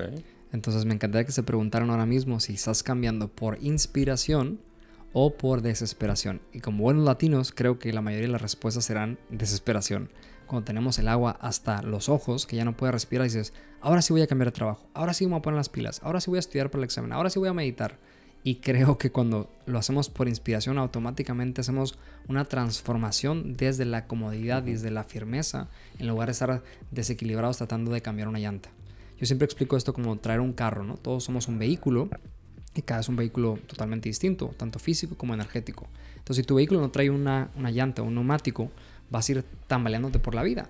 Y ves que pasó un Ferrari por al lado y dices, qué cabrón, eh, ves que su papá se lo compró. No, es que él a lo mejor trabajó bastante. Mira nomás qué coche trae ese Y ya no hablo de lo material, hablo de que su vida va fluyendo porque él está haciendo seguramente algo bien.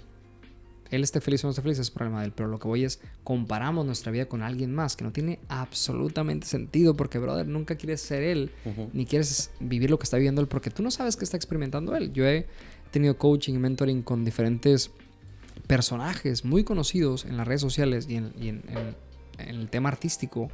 Y me dicen, bro, es que yo no quiero vivir lo que estoy viviendo. O sea, la gente piensa que por ser cantante está bien cool. No, o sea, ya no me puedo salir de este bucle. Entonces yo le digo, sí puedes salir. Me dice, no, no, es que sí me gusta, pero no me gusta esa parte. Ok, vamos a gestionar esta parte. Pero es donde entra la inspiración de salir de esa zona de confort y actuar desde el amor y la fe o la esperanza y no desde el miedo y la contracción y la desesperanza. Y aquí es donde tambaleamos en el desequilibrio. O actúo por inspiración o actúo por desesperación. Y ahí estamos. O sea, y siempre decimos, no, es que es miedo, esa es ignorancia. No, simplemente no te ponen las pilas para hacer eso que sueñas. Y lo hablamos antes con, con Gis, ¿no? Decía, ¿Por qué no estamos haciendo lo que tenemos que hacer? Porque hay un miedo inmenso que me está aplastando los hombros, que digo, no, es que no tengo los recursos, no tengo el tiempo, no tengo el dinero. Hay mil pretextos, pero realmente es el miedo a éxito, el miedo a la evolución, el miedo a conseguir lo que realmente sueño y deseo. ¿Cuántas personas no tenemos miedo a conseguir algo que realmente mi corazón y mi alma están puestos en la mira? Pero digo, mm, en lugar de escribir el libro, mm, un capítulo de Netflix. Ay, ya son las 11, me voy a cenar ay, me voy a acostar con mi novia porque se va a ir de viaje. Y, vas procrastinando y dejando para después, que el después nunca llega, evidentemente. Pero porque le tenemos tanto miedo a nuestra realidad, ¿Por a nuestro no, destino. ¿Por qué no buscas esa oportunidad de trabajo? Porque sabes que si te la dan te vas a tener que ir y vas a tener que cambiar cosas y vas a tener que... Sí, claro. Totalmente. Y creo que las personas hoy en día, y, y me atrevo, tal vez seguramente muy equivocado y muy ignorante, pero tenemos más miedo al éxito que al fracaso. Porque estamos acostumbrados a vivir en el fracaso, a vivir en la misma rutina de y ya sé que hablando con esa chica va a ser mi rollito. Ya sé hablando con este güey me va a dar raite para acá. Ya sé que entonces ya me conozco mi zona de conformidad, mi zona de confort. Entonces ya no salgo de ahí porque pues ¿para qué le voy a, para qué le voy a cambiar? Y siento que se vuelve también como para mucha gente mucho más justificable el fracaso que sostenible el éxito. Porque el tema del éxito es no llegar sino mantenerlo. Entonces, alguien, por ejemplo, que obtiene el, su versión del éxito de poner un negocio. Porque hasta ahí marcan la línea, pero ok, ya lo pusiste y ahora cómo lo vas a mantener.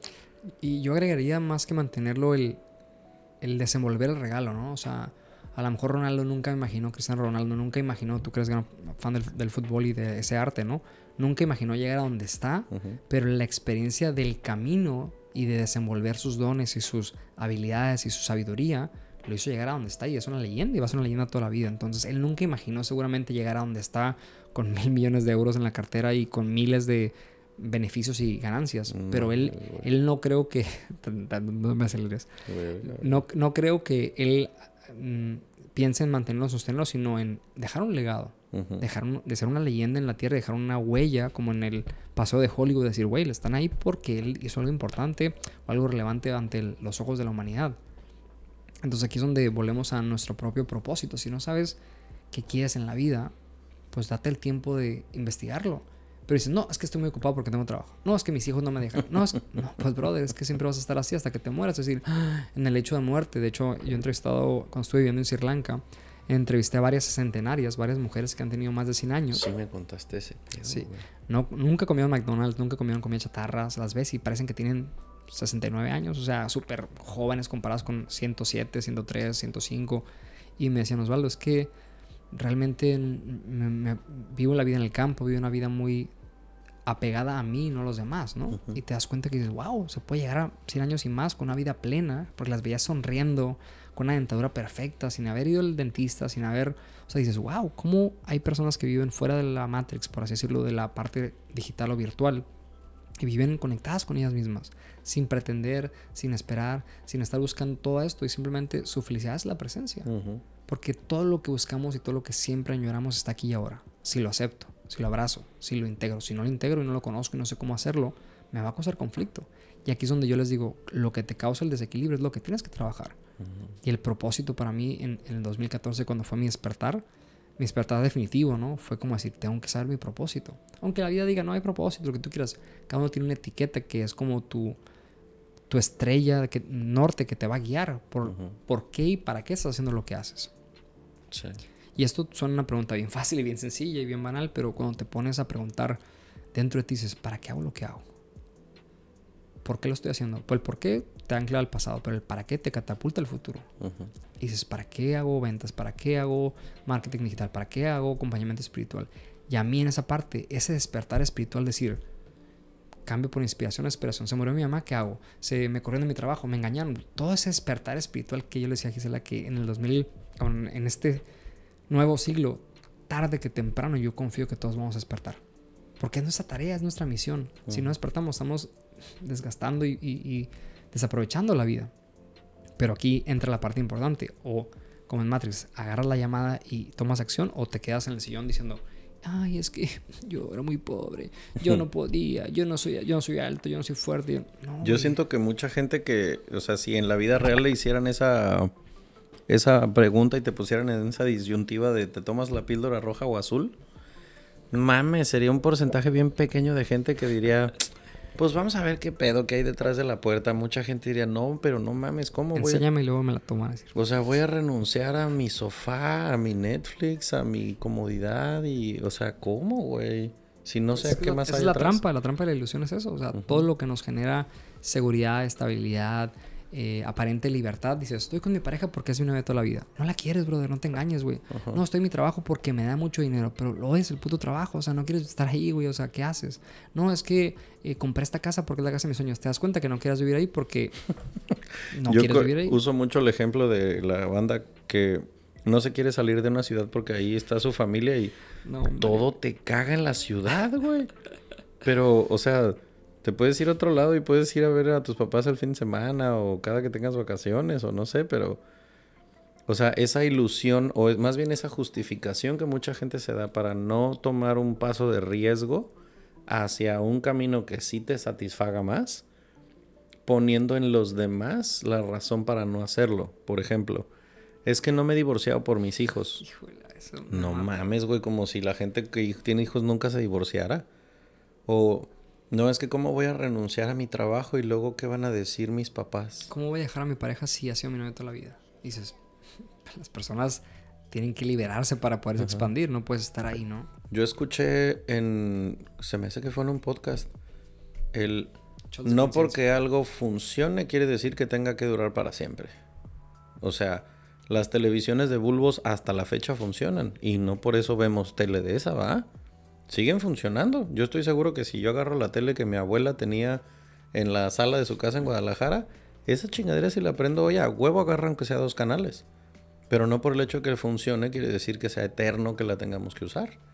Porque se van cumpliendo ciclos y pues puedes ir avanzando y, o sea, esa dificultad que de repente se ve en muchas personas de decir, ya llegué hasta este trabajo, ya cumplí 3, 4 años, ya aprendí lo que tenía que aprender y me quiero ir a otro lado. No mames, a mí me dan un chingo de ganas de aplaudir y aventar cohetes cuando oigo a alguien que dice, ya llegué a mi punto máximo de aprendizaje aquí, me quiero ir a hacer otra cosa. O no. O simplemente decir, hey, me di cuenta de que este pedo no me gusta, güey, y quiero hacer otra Como cosa. Tú yo en la abogacía, yo, yo en la diplomacia y tú en la parte judicial. O sea, a mí me no quiero. mamó estudiar derecho y lo intenté, le traté de agarrar el amor. Dije, güey, tú y yo aquí terminamos. Y el día que corté con la abogacía y dije, ay, nos vemos y me puse a hacer otra cosa, dije, oh, Qué hace rico, poquito lo publiqué. El... Me, me lo recordé a mí mismo porque me lo encontré en una de mis notas. El, a veces se nos olvida que tenemos opciones. A veces en- vivimos en esa ilusión de pensar que eso que estás haciendo, este lugar en el que estás es la única opción. Que no existe otra forma en la cual puedas explotar tus horizontes hacia otro lado. Pero me imagino que te has encontrado con mucha gente que vive pensando que la vida que tiene en este momento es la única opción y con la que se tiene que morir. 100%. Y cuando te encuentras con algo así, pues obviamente tu acompañamiento, imagino que tiene que ver mucho con la voluntad de una de estas dos razones, de querer cambiar ya sea por inspiración o por desesperación. Pero, o sea, ¿cómo, cómo canalizas el hecho de encontrarte con un ciego que no quiere ver? Ya el hecho de aceptar que es ciego, ya en su luz hay interior. Ajá. O en su interior hay luz, mejor dicho, ¿no? Entonces, ya el hecho de decir, wow, quiero cambiar, pero no sé cambiar, creo que eso es un gran acto de valentía. Y eso es lo que me apasiona y lo que me hace abrazarlo con tanto amor y con tanto cuidado para crear esta esfera de protección donde yo no voy a hacer el trabajo, lo va a hacer él. Pero yo lo voy a enseñar a construir. Siempre hago el mismo ejemplo, pero por ejemplo, les digo, llega un cliente y me dice, oye, quiero ser el hoyo más grande del mundo porque esa es mi misión en la tierra. Perfecto, yo no lo voy a juzgar.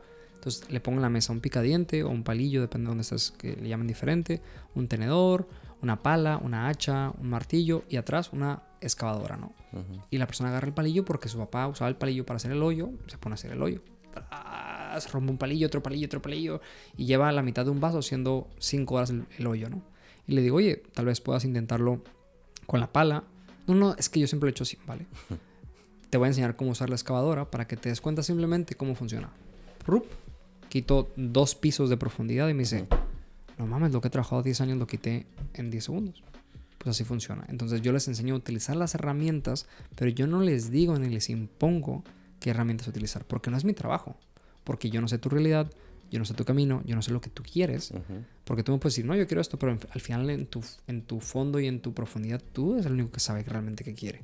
Yo te puedo preguntar y tú me puedes responder, pero a lo mejor no es la respuesta real o congruente. A lo mejor me estás engañando o te estás engañando y no sabes, no quieres decirlo en voz alta.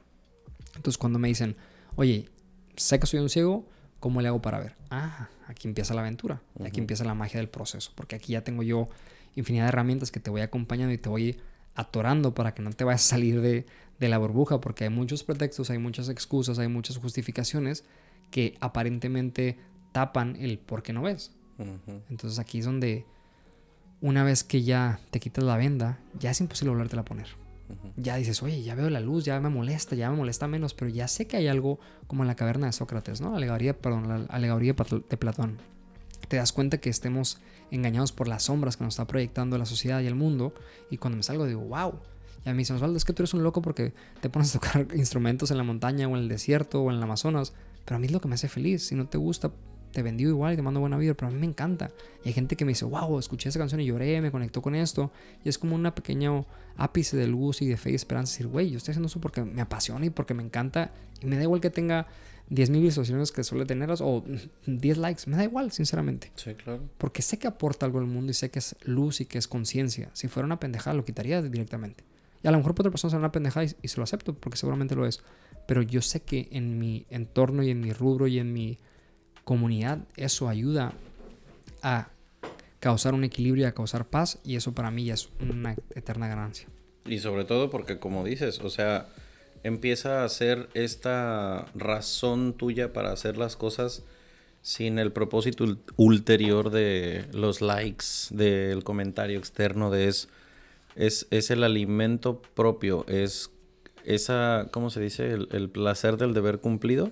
Total. Cuando dices, yo vengo con estos dones, vengo con estas características. Hay gente que se sabe muy buena para em, hablar en público, para este, curar, para inyectar, para cuidar niños. Para, o sea, hay, hay gente que tiene talentos muy cabrones y prefieren no hacerles caso. Y prefiere decir, no, yo mejor me voy por aquí por donde mi papá me enseñó a hacer el hoyo con el palillo y chingue su madre porque lo demás, eh, ah, pues son extras, o sea, sí, me salen padres los brownies, pero pues a quién le va a importar eso, ¿no? Pero es igual de válido, ¿eh? Ojo, yo no digo que uno sea mejor o peor, pero sin embargo, si en tu experiencia eso te causa conflicto, dolor o lo que sea negativo, eso es totalmente pedo tuyo. O sea, porque tú no estás haciendo el cambio que quieres hacer. Y aquí es donde están las herramientas, los maestros, los guías, los instrumentos para poder cambiar me este nació querer compartir algo eh, para la gente que lo está lo estamos grabando esto para YouTube esto se llama Fluir para no sufrir de Ismael Cala este libro la neta lo recomiendo mucho pero para quienes nos estén escuchando voy a tratar de hacer esto eh, de la manera más gráfica posible porque es un ejercicio que a mí me sirvió mucho cuando lo hice ok usted va a agarrar una hojita de papel Póngale pausa, vaya y busque un pedazo de papel y una pluma porque esto vale mucho la pena. Señor, señor. Haz de cuenta, vas a dibujar así como un circulito, ¿no? Y luego después de ese círculo vas a poner ocho líneas que midan exactamente lo mismo, así como si fuera un sol. Digamos que son ocho rayos de sol. Estoy tratando de ser lo más claro posible con las indicaciones porque la banda nos está escuchando y no viendo. Vas muy bien. Ok. Cada uno de estos rayos les vas a poner un numerito partiendo de la base del sol hacia afuera. Entonces, el número más pegado al sol sería el 1 y así nos vamos 2, 3, 4. Hasta el final la punta del rayito sería el 10, ¿ok? Ya que lo hayas hecho con todos los rayitos, que todos tengan sus respectivos numeritos del 1 hacia el 10 hacia afuera, a cada línea le vas a poner un, eh, como un título. Una va a ser servicio y contribución a la sociedad. El número dos va a ser crecimiento personal o espiritualidad. El 3 va a ser familia y amigos. El 4 va a ser salud o cuidado físico. El 5 es trabajo o estudios. El 6 es finanzas, dinero. El 7 es relaciones de pareja. Y el 8 es ocio o recreación. Ok, ya que le hayas puesto nombre a todos los rayitos y que hayas hecho como este ejercicio. Esto es como aquellos eh, dibujitos que nos ponían a los niños de une los puntos para que vayas dibujando la jirafa del 1 al 2 al 3 así. Entonces, si tú crees, por ejemplo, aquí, esto es totalmente de autoevaluación. Voy a utilizar, por ejemplo, el de familia y amigos. Tú mismo evalúate cómo estás en ese aspecto de tu vida, de familia y amigos. Estás no cuidas tus amistades, no les escribes, solamente los ves cuando hay una boda, un cumpleaños, la neta nunca les mando un mensaje, ni siquiera los felicito aunque veo que tienen cosas chidas, pues sé honesto y repruébate a ti mismo. Di, no, pues la neta quiero tener buenos amigos, pero no sé cómo ser uno. ¿Tú crees que eso vaya a pasar o no? ¿Qué? Siendo sincero, que alguien se repruebe. Pues, pues se supone que es el propósito. Digo, yo me reprobé al menos en, dos materias, que sé que es en donde más he estado lacking. Pero lo chingón es que haz de cuenta, si en ese rayito le pusiste, digamos, marcas el 5, haz una línea después que una con la siguiente calificación que te hayas puesto en el otro rayito. Lo que va a resultar es una estrella que te va a quedar toda cucha. Haz de cuenta, en una línea yo marqué por decirte en una 8, en la de al lado 7, en la que sigue 9, en la que sigue 9, en la que sigue 6. Y luego unes todas esas calificaciones que... Y es una forma muy gráfica de decir, no mames, güey, mi rayito de, por ejemplo, en el mío, crecimiento espiritual, personal y espiritual, me puse un 5 porque la neta he hecho muy poca meditación últimamente, he hecho muy pocos ejercicios. Eh, la terapia la puse en pausa hace algunos meses y no he regresado, entonces estoy consciente de que en el tema espiritual estoy del 5 para abajo. Pero cuando lo ves en gráfico y dices, güey, pues sí, por supuesto que es normal que de pronto a lo mejor me esté causando conflicto un tema laboral o un tema familiar, porque no estás teniendo esa como ese abrazo contigo mismo de decir, necesito con quien hablar, necesito alguien que me escuche, este tipo de cosas. Pero a lo mejor en lo espiritual estás chingón porque meditas diario, haces yoga, vas a terapia, va, pero a lo mejor en lo familiar estás de la verga porque no te hablas con la mitad de tu familia, no tenías a dónde ir a pasar Navidad porque no tienes esa facilidad de pues tirarle un paro a veces a alguien en tu casa. Entonces, estos ocho conceptos que propone Ismael Cala en su libro, pues son como, obviamente, pues lo ideal sería que todo el mundo estuviera en el 10, nunca nadie lo está, pero si sí, pues no mames, si conocen a alguien que venga y que nos platique cómo chingas le hizo, porque yo no he conocido a alguien que pueda decir, yo estoy a toda madre en toda mi vida y que no lo esté diciendo con mentiras. Habrá uno, uno por ahí. Ahora, dicho esto, lo importante de lo que hace Osvaldo, lo que hace eh, Gina que ha estado sentada aquí, lo que hacen los brujos que también estuvieron sentados acá, lo que hace cualquier terapeuta, cualquier persona que entrega su vida al servicio para ayudarle a los demás, es, como dijo hace ratito, que tengas esa humildad de decir, este, como que creo que tengo un pedillo por ahí que pudiera yo arreglar. Pero que no te estés esperando a que se solucione solo, a que con el tiempo se pase, o a que te hagas tan viejo que a la gente le deje de importar, porque pues eso no va a pasar. Entonces, si, si Pitágoras no miente, vamos a estar mucho más tiempo muertos que vivos. y si, que miente. Si la vida es un ratito y vamos a estar vivos 30, 50, 80 años, pues una vez muerto en esta vida, en este personaje con este nombre, pues vas a estar un chingo de tiempo muerto. Mucho tiempo. Pero lo que se queda vivo es lo que le das a los demás por eso hay calles que se llaman como personas, por eso hay libros, historias, películas de gente que marca una diferencia y nos regala cosas que se quedan, ¿no? Esto lo puse como ejemplo en otro episodio de, güey, hace 2023 años nació un vato en un pesebre que se llama Jesús, güey, y seguimos hablando de él todos los domingos.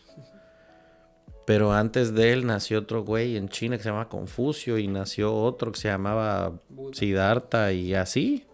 Entonces, hay gente que regala cosas que, pues, imagínate, Jesús se supone que vivió 33 años y estamos hablando del 2000 años después.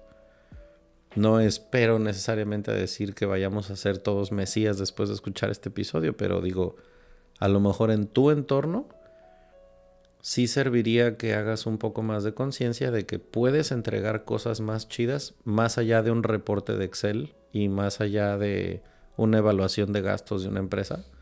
Porque esa madre se va a quedar en los libros dentro de dos semanas. Y ya, no marcó ninguna diferencia. Pero aquello que sí pueda marcarla, creo yo que todos tenemos esa capacidad de marcar una diferencia, al menos en tu clúster de gente cercano. Pero, ¿cómo, ¿cómo dirías en tu experiencia que es como ese primer pasito hacia eso? O sea, alguien que esté escuchando esto y que diga, ok, a lo mejor mi parte espiritual está muy olvidada. ¿Cómo se empieza?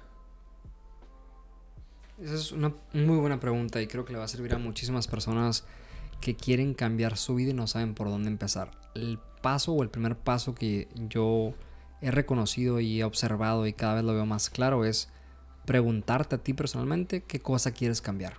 Parece tan tonto, pero la cosa que más me molesta es lo que más energía me quita. Si yo puedo identificar eso ahora mismo, qué cosa quiero cambiar en mi vida ahora mismo, a partir de ahí empiezo mi camino espiritual.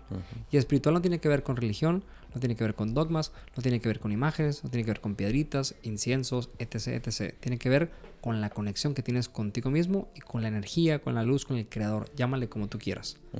Buda, Krishna, Jesucristo, Mao, Tao, lo que tú quieras. Pero es la conexión que tienes de ti contigo.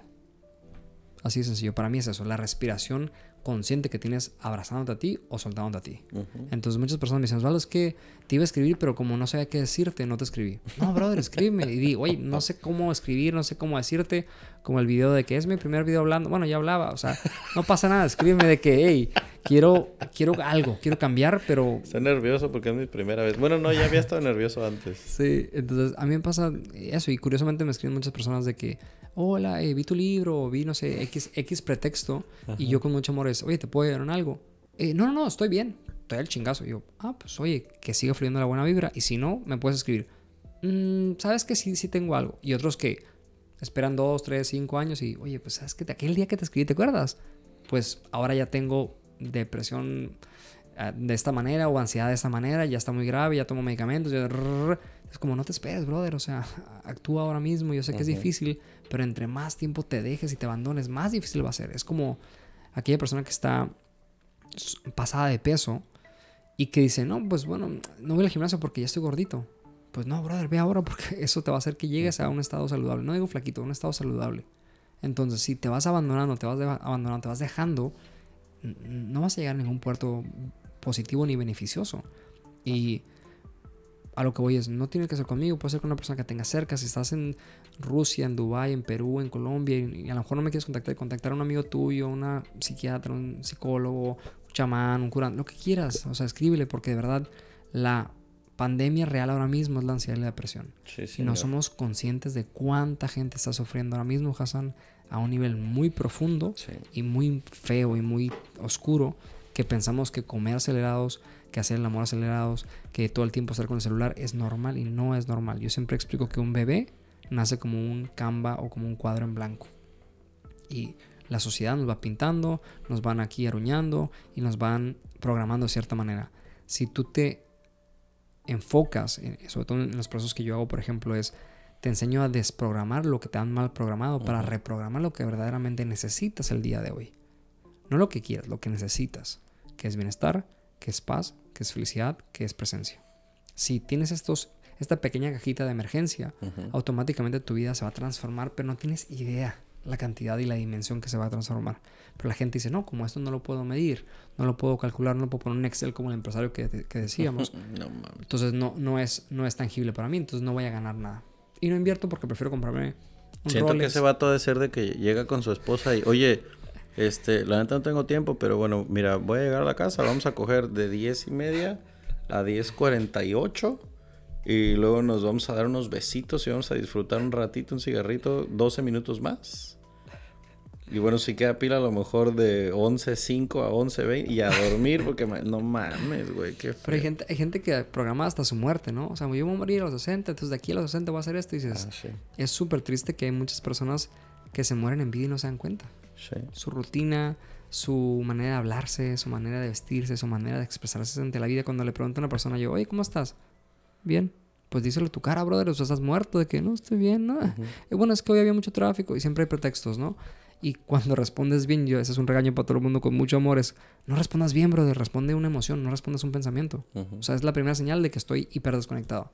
¿Cómo estás? ¿Bien? ¿Y tú? Bien. Obviamente no vas a entablar una profunda conversación con el albañil, con la persona del elevador o con el del Oxxo, pero sé consciente y, y comparte conciencia, porque es el verdadero cambio. Entonces, cuando la gente me dice, ¿cómo estás? Y le digo a mis clientes, es que verdad te voy a reprobar y se, se, se cagan de la risa de que, bueno, mames, sí es cierto. O sea, yo uno, un- uno de mis clientes de Barcelona que tiene una empresa, él, él tomó el proceso y empezó a darle a sus líderes y a todos sus líderes los obliga a que no respondan bien. O sea, que Es que respondan es- con una ese emoción. automatismo es horrible, güey. Pero eso pasa en todo, Hassan. Sí. En todo. Contesta el teléfono, ¿qué dices? Bueno. ¿Qui- ¿Quién te dijo que dijeras bueno? ¿Sí sabes de dónde viene ese pedo? Sí, pero dices, pero ¿por qué decimos bueno? ¿Y por qué decimos Mandy? ¿Por qué decimos el que? O sea, hay cosas que no tenemos ni idea de por qué hacemos lo que hacemos. Mande usted.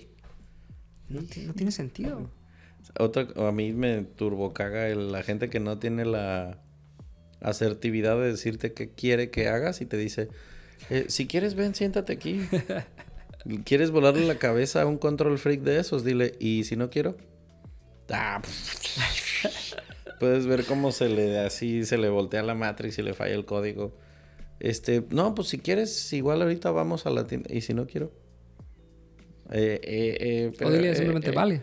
Ajá. Y, no, y haces lo que tú quieres. O sea, eso a mi madre, por ejemplo, con mucho amor, me dice, si quieres levanta la ropa, vale. Y me voy para otro lado y me dice, pero te estoy pidiendo que hagas la ropa. Pues que no me la estás pidiendo, me estás preguntando que si quiero y realmente de momento no me apetece. Al Entonces, chile no quiero. Ajá, pues lo digo con mucha diplomacia. Entonces me dice, es que ya sale el diplomático. No, es que simplemente estoy haciendo otra cosa, lo haré en cinco minutos. No, ya lo voy a hacer yo. Y es como que muy gracioso porque, Pues no preguntes, pues. Sí, o sea, no, no invites, o sea, no, ordéname y lo voy a hacer Ajá. con mucho amor. Pero si me invitas, el hombre funciona por orden y, y respuesta. Ajá. Eh, la mujer es más, tiene una comunicación más camuflajeada, el hombre es más directo. Y si entendemos esto, dile a tu pareja, hombre, oye, güey, ayúdame a levantar esto y te va a ayudar. No es, creo que hay mucho desastre en el cuarto.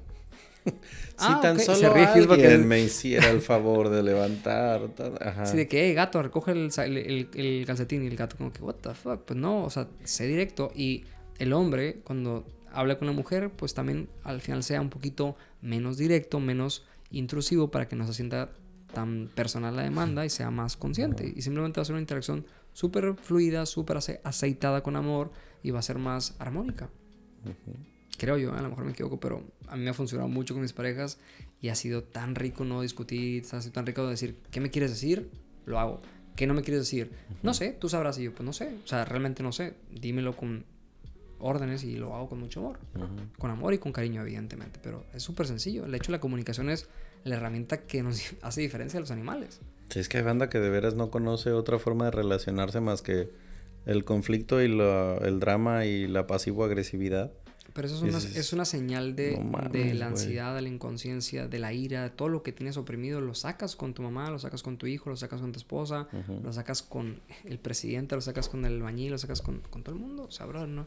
Yo voy a los bancos y de verdad, antes odiaba, ahora ya lo veo con- como un ejercicio de crecimiento personal. Cuando voy a un banco, que, que trato de no ir, trato de manejar todo en criptos y otras cosas, pero cuando voy es literal entro y es como Dios dame la fortaleza, la paciencia y la sabiduría para poder reaccionar No y co-crear mi pensamiento y mi emoción para no romper el cristal que está aquí enfrente. O sea, porque Mis entiendo que ellos- maestros en ese sentido fueron hace poquito la, la gente del municipio de Cancún, de Benito Juárez. son muy efectivos, ¿qué dices? Hijo de la verga, güey. Mira, entré con todo ese ejercicio mental que estás diciendo. Estaba yo afuera de la oficina, respiré un montón de veces, dije, ok, esto va a tomar tiempo, puede que no salga necesariamente como yo quiero. Ok, me llevé, güey, no es mamada, me llevé comida pensando que podía estar mucho tiempo ahí. Wow. ¿Qué te llevaste? Este, barritas de granola y pendejadas así, una manzana. Sí, no me iba a llevar unos tacos de birria, güey. Está pues bien no. Aunque bueno, ellos los tenían en el escritorio en mi defensa. Pero en fin, me senté, esperé mi turno. Mucho tiempo de espera para un pedo con un predial. Una cosa muy estúpida que era muy fácil. Horas, no está la encargada, hay que esperar que llegue, salió a comer. Todo lo que podía salir mal, todo salió mal. Seis horas y media después de espera, dije, no me voy a mover de aquí hasta que no quede solucionado. Porque no quiero regresar. O sea, vengo con la mente a que voy a perder mi día para estar aquí. Porque ya, ok, lo vamos a sacar de un tiro. Pero tiempo, ¿crees que aquí hay algo interesante? ¿Crees que, obviamente la respuesta es no, pero abramos una ventana que tal vez pueda haber una opción a esto? ¿Crees que tú hayas sugestionado o programado la energía con la que ibas, aunque digas que respiras y tal? Seguramente, ¿o no? Por supuesto que sí. Absolutamente, pero... Entonces, ¿quién es el responsable de ellos? realmente... Y por eso dije, lo asumí como sucedió, porque preferí esa, esa opción a la de ir con toda la pila de decir, no, yo sé que todo va a salir bien y encontrarme con la frustración que me he encontrado un chingo de veces en esos trámites, porque los conozco de adentro y sé cómo funcionan. Es que ahí, ahí es creo que el punto de inflexión. O sea, a mí me sirvió mucho con los bancos, decir, yo no sé qué va a pasar.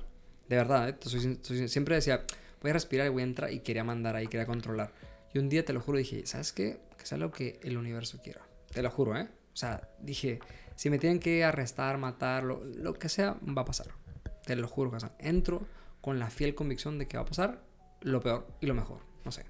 Entro, tomo mi turno, espero media hora. Según Schrödinger, las dos pasaron. 100%. Ajá. Pero la que se desenvolvió y la que yo abracé fue la que yo elegí. Entonces, yo elegí decir la que me toque. Entonces, yo esperé media hora y la mente se empezó a calentar. Empezó el, el changuito a brincar. Dije, no, vente para acá. Respiré profundamente. Dije, por favor, Dios, ayúdame, güey. O sea, ya, o sea, ya estoy empezando a sentir el todo que se acerca.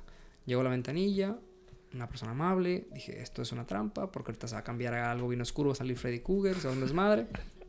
Y dije, no, tengo que cambiar esto. No, pero te lo juro, tengo, que cambiar este pensamiento porque yo, somos lo que pensamos. Y lo sabemos los, los, que estamos aquí y los que estamos escuchando. Sin embargo, se nos olvida. Y te lo juro, lo cancelé en ese momento y dije, por favor, que sea lo que tenga que pasar. Para el bien más elevado, siendo sincero me dicen, mira, necesitamos una copia de no sé qué, no sé qué. Y yo en mi mente diciendo, y, el eco, lo sabía, dije, no, cancelado. Te lo juro, fue como cortar cabos cada, cada vez que venía un pensamiento. Y dije, vale, ¿cómo le puedo hacer para que sea tu trabajo más fácil y el mío también? Yo te puedo sacar la copia, no te preocupes. Yo dije, no me lo puedo creer. Te lo juro, güey. O sea, y dije, no me voy a acelerar porque eso es una trampa. Y la mente decía, ah, es una trampa porque salió mal la copia. No, te creas, culero. Y de repente llega y me dice, bueno, firma aquí, firma acá. Y te lo juro, está temblando, güey. Como si me hubieran, como si hubiera ganado el, el, euromillón. Así de que firmo, salgo de ahí y te lo juro, un grito de que, ah, a huevo, de que no puedo creerlo. O sea, pero al final sí lo podía creer porque sabía que iba a pasar eso. Si hubiera tocado todo lo contrario, hubiera abrazado igual porque dije, güey, ya no puedo hacer nada. Lo que sí puedo hacer es que no me no me controle la emoción y no vaya encabronado y no salga encabronado ahí. Es algo que yo me programo para entrar a un lugar y no va a salir encabronado aquí. Porque esa es mi responsabilidad. Pase lo que pase, porque va a pasar lo que tenga que pasar, yo no voy a salir encabronado. Y eso para mí es ganar. Y suena bien pelada y suena bien fácil la teoría y todos lo sabemos, pero no muchos lo hacemos, creo yo. Porque veo a que va al predial y sale encabronado. Que no pasa nada, es perfecto porque te hace. No, no, no. Es que lo que te quería decir es que no. O sea, me fui con toda la disposición a. Hoy, lo que suceda, no me voy a alterar. Si me dicen que el güey salió a comer, si me dicen que la impresora no sirve, dale, no hay pedo. Todo lo que caiga, no pasa nada. Yo dije, bueno, pues punto que unas 3, 4, 6 horas y media en hacer un trámite de lo más pendejo que se resolvió simple y sencillamente con una hojita que metieron, digitalizaron y se arregló todo el pedo. Pero antes de eso había bardas, había alambrados, güey, perros, pinche dicho con cocodrilos. Un... Ay, güey, qué desesperación. Pero mis opciones en mi mundo eran, puedo ir me la puedo pasar de la verga y puedo ir con hambre y renegando y o puedo ir predispuesto a decir, ok. Es como cuando sabes que vas a hacer una fila para el pasaporte. O sea, madre dura horas. Y le puedo rezar a la yatola y esperar a que me pasen en 15 minutos. Not gonna happen. Entonces, bueno, pues te formas, güey, ni pedo. Sabes que esto va a pasar. En mi perspectiva es como, pero si es sabes. Que, pero es que no, ahí es donde yo discrepo que no creo que siempre vaya a pasar así. O sea, porque es realmente dejar abierta la oportunidad de decir que me sorprende el universo. Si cae la ficha donde creo que va a caer, digo, no hay pedo. Pero si la tiro sabiendo que va a caer ahí, automáticamente cago en mi propia tumba. Y es algo que yo personalmente estoy experimentando porque hay momentos que ahora estoy visualizando y manifestando muchas cosas que están ocurriendo y cuando caen no, no me ah, no me acelero porque sé que van a caer. Las que no caen digo, no me tocaba. Y eso vuelvo a lo mismo, no estoy haciendo nada nuevo, nada diferente, estoy inventando el hilo negro, pero la emoción con la que disparo y con la que recibo el eco de ese disparo es lo más importante, más que si le doy o no le doy. Y aquí es donde yo veo que, con cariño lo digo, que Hassan a veces lo que me comparte, aunque la historia ha terminado feliz, esa programación o esa predisposición viene de esa parte inconsciente que hemos vivido muchas veces, ¿no? simplemente la invitación al que está escuchando es trata de no ciclarte ni lo positivo ni lo negativo, sino simplemente abrazar lo que surja. Pero si no te lo dan, no te vayas a lo negativo, es simplemente fue un intento otro momento porque así tenía que ser. O sea, una vez me tocó también un, cliente que iba a agarrar un vuelo y me dice, pinche, empezó a renegar, pero un cabronadísimo. Una persona que nunca se alteraba. Yo lo veía súper sereno, una persona hasta muy introvertida. Empezó a mentar madres afuera del aeropuerto. No, ¿qué tal? ¿Cuál? ¿Cuál? ¿Cuál? De repente el aeropuerto se va, el, por el vuelo se va, llega a su destino y resulta que todas las maletas se perdieron. No saben cómo. Al momento de llegar a Nueva York, se perdieron, le robaron a todo el mundo y el vato iba con, pues todas sus, o sea, se iba como a mudar con su maleta de, de país y me dice, güey, si me hubieran robado esto, me, se me va la vida. Entonces, por algo no te tocó subirte al avión. Pero tú no lo viste porque pensabas que pinche aerolínea, bla, bla, bla. Pero tú no sabes que la vida te está preparando para algo más elevado. Si sabes cómo mantenerte. De hecho, ayer puse una historia que, que habla de eso, ¿no? Estaba poniéndome una, una quelación, que son vitaminas a través del suero intravenoso, que es una, una terapia de, de, de limpieza energética que se lo recomiendo a todo el mundo. Y al momento de estar ahí, me dijo la persona profesional, vas a estar como una hora y media. Y la mente dijo, uff, antes era media hora, ¿por qué tanto, no? Y dije, me toca estar, no me puedo quitar el suero y ah, ya me voy, entonces que me lo pongan por correo, ¿no? Entonces dije, es más importante el cómo espero que el cuánto espero. Y la mente dice, no, estás equivocado porque si esperas tres días en lugar de cinco minutos, no, es cómo voy a esperar esos días. Porque una mamá embarazada no puede decir, apúrate, cabrón, sal antes. Son nueve meses. Déjame espero más rápido. Ah, como el meme, ¿no? Entonces no puedes esperar más rápido. Lo que sí puedes esperar es más feliz, más contento, más presente. Si pierdo la presencia, automáticamente voy al lado negativo. Y eso muchas personas creo que no lo hemos entendido. Y cada vez que se me cae algo, cada vez que no resulta lo que resulta, cada vez que llego tarde al trabajo, ¡ah! y nos vamos al lado contrario, pero radical. Y aquí es donde está el sufrimiento, porque no aceptamos lo que está ocurriendo.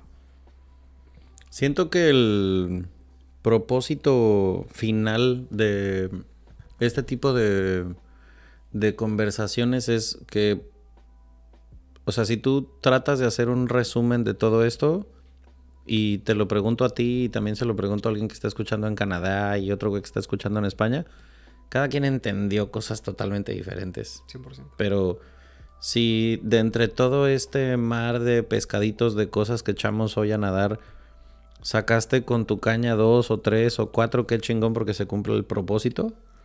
Pero no te quedes con nada de lo que escuchaste aquí, sino con eso que a ti te resuena. Porque es increíble cómo a veces yo me pongo a escuchar los episodios que yo grabo y de repente digo, ¿y yo de dónde vergas saqué esto, güey? o sea, ¿por qué dije tal cosa? O, o cómo llegamos hasta allá cuando el propósito era totalmente diferente. Pero pues es que pues esa es el, la idea, ¿no? O sea, aquí esto es como si aquí en el techo en lugar de los focos hubiera una escotilla y la idea es, bueno, aquí va a bajar información que se va a transmitir por esta madre y va a llegar a tus oídos, en este caso también a tus ojos. ¿Por qué? Sabe, no sé. Ni tampoco me estreso en saberlo ni tratar de entenderlo. Pero me gusta mucho compartir cosas porque así como cuando yo las escucho en otro lado, y digo, bueno, a lo mejor esto se pudo haber dicho de otra manera un poquito más digerible. Eso es todo el propósito. O sea, intento que mis oídos y mis sentidos siempre estén abiertos a escuchar cosas que después yo pueda retransmitir, como si yo fuera una antena de radio nada más. Que no, que no genera este contenido, sino que he descubierto que la facilidad que tengo para compartirlo es escucho a lo mejor a un ponente en una conferencia que de repente se pone a hablar de cosas así, no sé, güey, política exterior, y que tengo esa facilidad de que no me aburra porque estoy entendiéndolo, porque soy muy auditivo. Entonces puedo como digerirlo, traducirlo y a lo mejor decírtelo con una o dos palabras que entren un poquito más fácil que escuchar, no mames, una mañanera del presidente que yo creo que sería inmamable aventártela completa.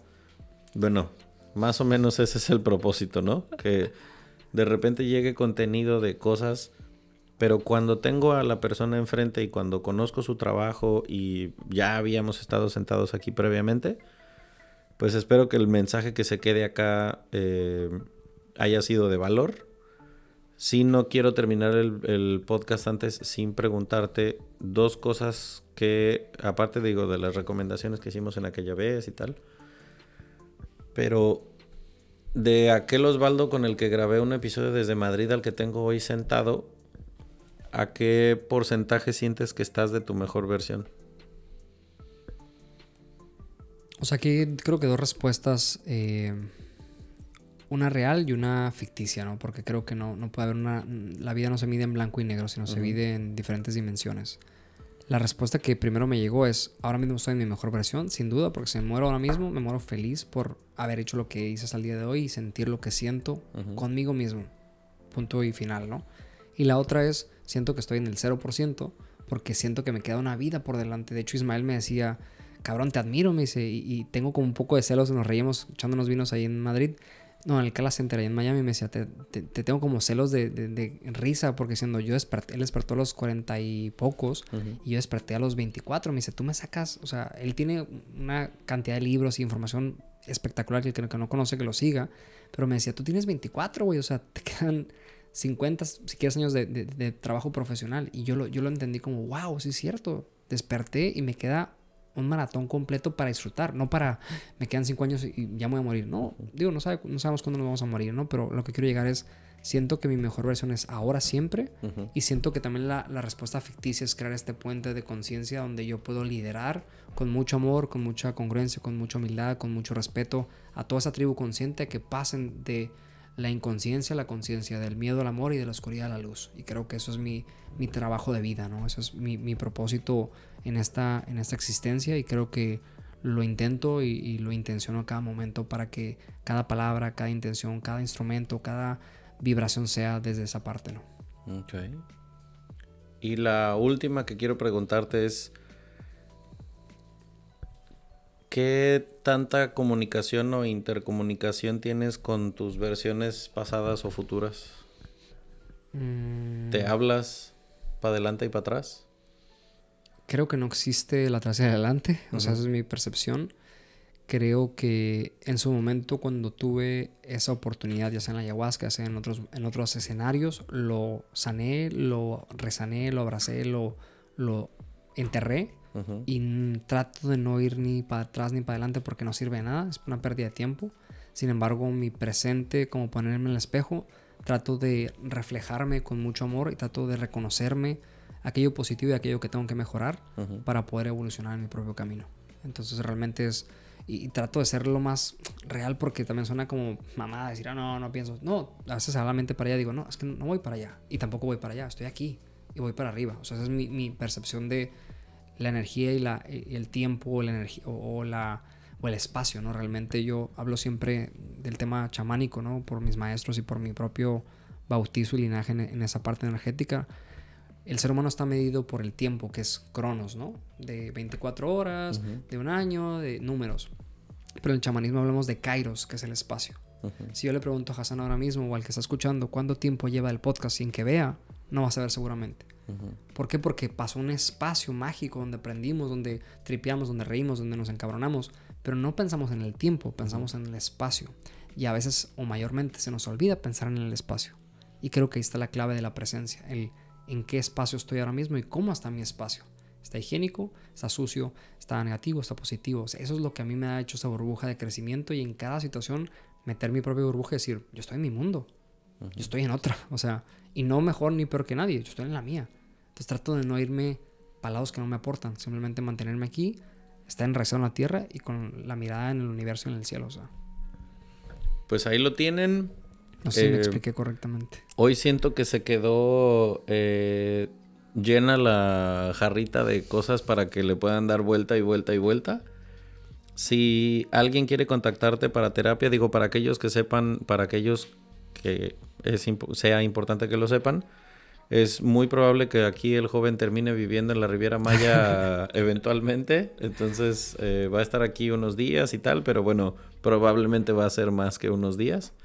¿Cómo te encuentran en redes sociales para que te contacten? Muchas gracias, hermano. Estaré, eh, bueno, viviendo en Tulum una temporadita, así que los que estén en México y quieran vivir una experiencia presencial de todo lo que hemos comentado, me pueden escribir, me pueden caer ahí a su casa en Tulum o eh, en cualquier parte del mundo que estén. Yo puedo ir a hacer un retiro, puedo hacer una experiencia, puedo hacer lo que sea en cualquier parte de este hermoso universo. Y me pueden contactar a través de Instagram, que es la, la red que más utilizo. Es Osvaldo con V, Osvaldo Cañez, C-A-N-E-Z.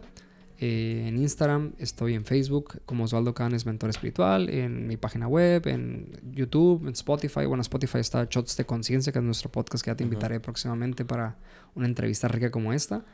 Y bueno, ahí me pueden contactar. Y me encantaría hacerte una pregunta para cerrar el podcast, Sí, porque señor. creo que nadie te pregunta. Yo me nace por el cariño, por la admiración. Bueno, es, una, es, es un comentario y luego es una pregunta, ¿no? El comentario es, quiero felicitarte por toda la evolución que hemos visto, tanto y hemos sentido los que estamos escuchando, los que estamos aquí presencialmente, tanto personal como profesional de, de Aldo Hassan.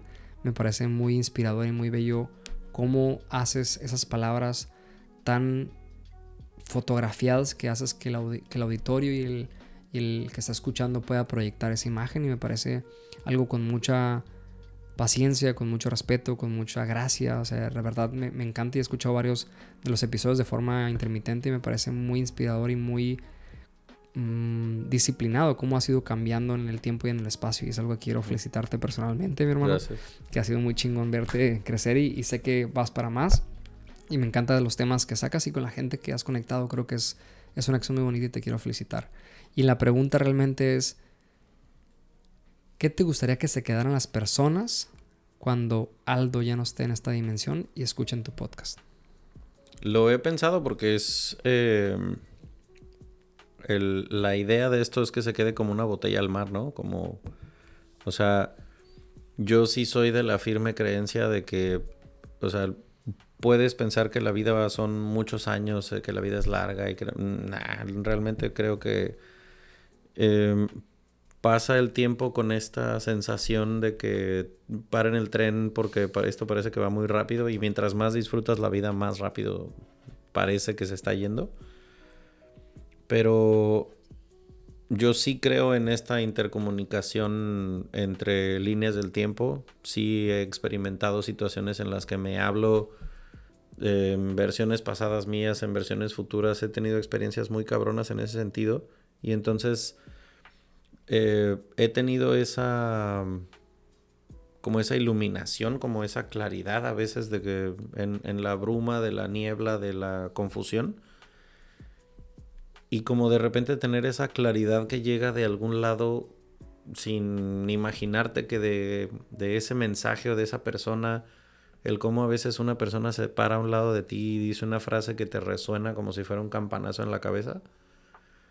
Dije, bueno, em, puedo escribir un libro y a lo mejor lo leen dos o tres, pero es un pedo encontrar una editorial que lo quiera publicar, puedo dedicarme a hacer conferencias y va a haber mucha gente que no tiene tiempo, dinero, disposición de ir a sentarse a hacerlo, pero me pareció mucho más práctico, económico, romántico y tecnológico el grabarlo en voz y dejarlo ahí que se quede flotando en la red. Quien sea que escuche esto y a veces he tenido la satisfacción de que se comparta y de que alguien le diga a otro alguien escuché esto, me gustó, me funcionó y que me lleguen mensajes de gente que yo ni siquiera hago en el mundo y no sabía qué pedo. Y de me sirvió un chingo lo que escuché. Eh, he tenido gente aquí, por ejemplo, que le ha ayudado a otra gente a su vez a arreglar sus finanzas, pedos de pareja, pedos emocionales, este, eh, que ese es el propósito, ¿no? Entonces, me gusta concebirme como un canal por medio del cual, como si yo fuera un vocero de periódico, eh, la información llega aquí y se reparte y o sea, esa, como esa labor de distribución y de hasta cierto punto concientización de que, hey, güey, existen cosas, existe gente que tiene historias muy chingonas, que sabe de cosas muy chingonas que te pueden ayudar en algo.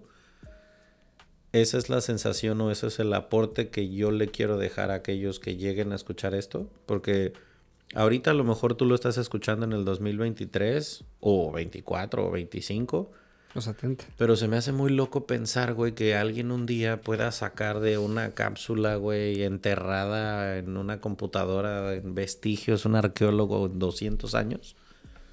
Un podcast de dos güeyes que estaban hablando de qué estaba pasando en el 2023 y que digan, no mames, güey, o sea, esta gente ya tenía noción de qué estaba, o sea, porque de pronto yo me clavo en pensar cómo era una conversación entre dos treintones hace 500 años, güey. ¿De qué hablaban?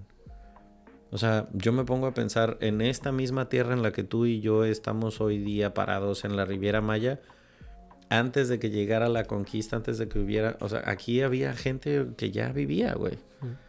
¿Y de qué chingados hablaban? O sea, recargados en una pirámide en las ruinas de Chichen Itza. Hablando del sol y las estrellas. Había gente pachequeando, pirateando y, y, de qué chingados, cuál era su tema, cómo veían la vida, cuál era su cosmovisión y cuál era la cosmovisión de alguien que después de la conquista y que se dio cuenta de que existía un continente, no mames, un continente que no conocían. ¿Cómo cambió la conversación cuando Oigan, güey, ¿se acuerdan que hablábamos de China, India y Europa? Güey, hay otro continente más grande en medio, no seas mamón, ¿no? Bueno, a lo mejor descubrimientos geográficos no nos va a tocar ver, o sí, pero sí siento que estamos en un punto en el que cada vez más, al menos en mi círculo que me genero, se habla mucho más cada vez de cuestiones cuánticas de viajes en el tiempo, de pedos. Eh, a mí me encanta el pedo de la astrofísica y cada vez se descubren más cosas que me vuelan la tapa. Y digo, qué chingón pensar que a lo mejor en este momento que lo estamos grabando, alguien que lo escuche dentro de 250 años diga, a la verga, esta gente ya tenía noción de que el sound healing funciona cabrón, güey, de que te mueve el alma y cambia cosas dentro. Y a lo mejor ahorita no tenemos las palabras para explicarlo, pero pues seguramente muchos de estos conocimientos ya llevan mucho tiempo aquí, se van a quedar otro mucho tanto tiempo. Esas ideas son las que a mí me excitan la mente, el pensar, güey, o sea, capaz si yo puedo dejar algo aquí, que después así como yo veo un cabrón desenterrando el código de Murabi diciendo, güey, qué cabrones quiso decir este güey escribano. Ah, que capaz el egipcio que desenterraron estaba diciendo, ah, puto el que lo lea. Pero alguien lo dejó escrito y lo encontraron mucho tiempo después. Eso es algo que a mí me hace pensar como, qué chingón que lo escuchemos ahorita los que estamos aquí. Pero aparte del propósito que tiene de, de que se comparte, de que te sirva de algo, también es como dejar ese testimonio de cómo era nuestra vida, nuestra forma de pensar, qué había en nuestro entorno. Porque no sé, de repente me encuentro una entrevista que le hicieron a Salvador Dalí en los años 60 y escucharlo hablar y decir, wow, no mames, veían el mundo bien diferente. Y en realidad pues es el mismo planeta. Pero cambian cosas en nosotros. totalmente. De hecho, en este fondo de botella me gustaría agregar que el sound healing es la medicina del futuro. Lo dijimos hoy que es día 5 de enero del 2023. Exacto. Y van a decir, pinche loco este la greña larga y los anillos, pero van a decir, no mames, se mamó. y me encanta lo que me compartes porque creo que muchas personas van a resonar con eso, ¿no? Y también puede inspirarlos a, a crear un contenido más elevado.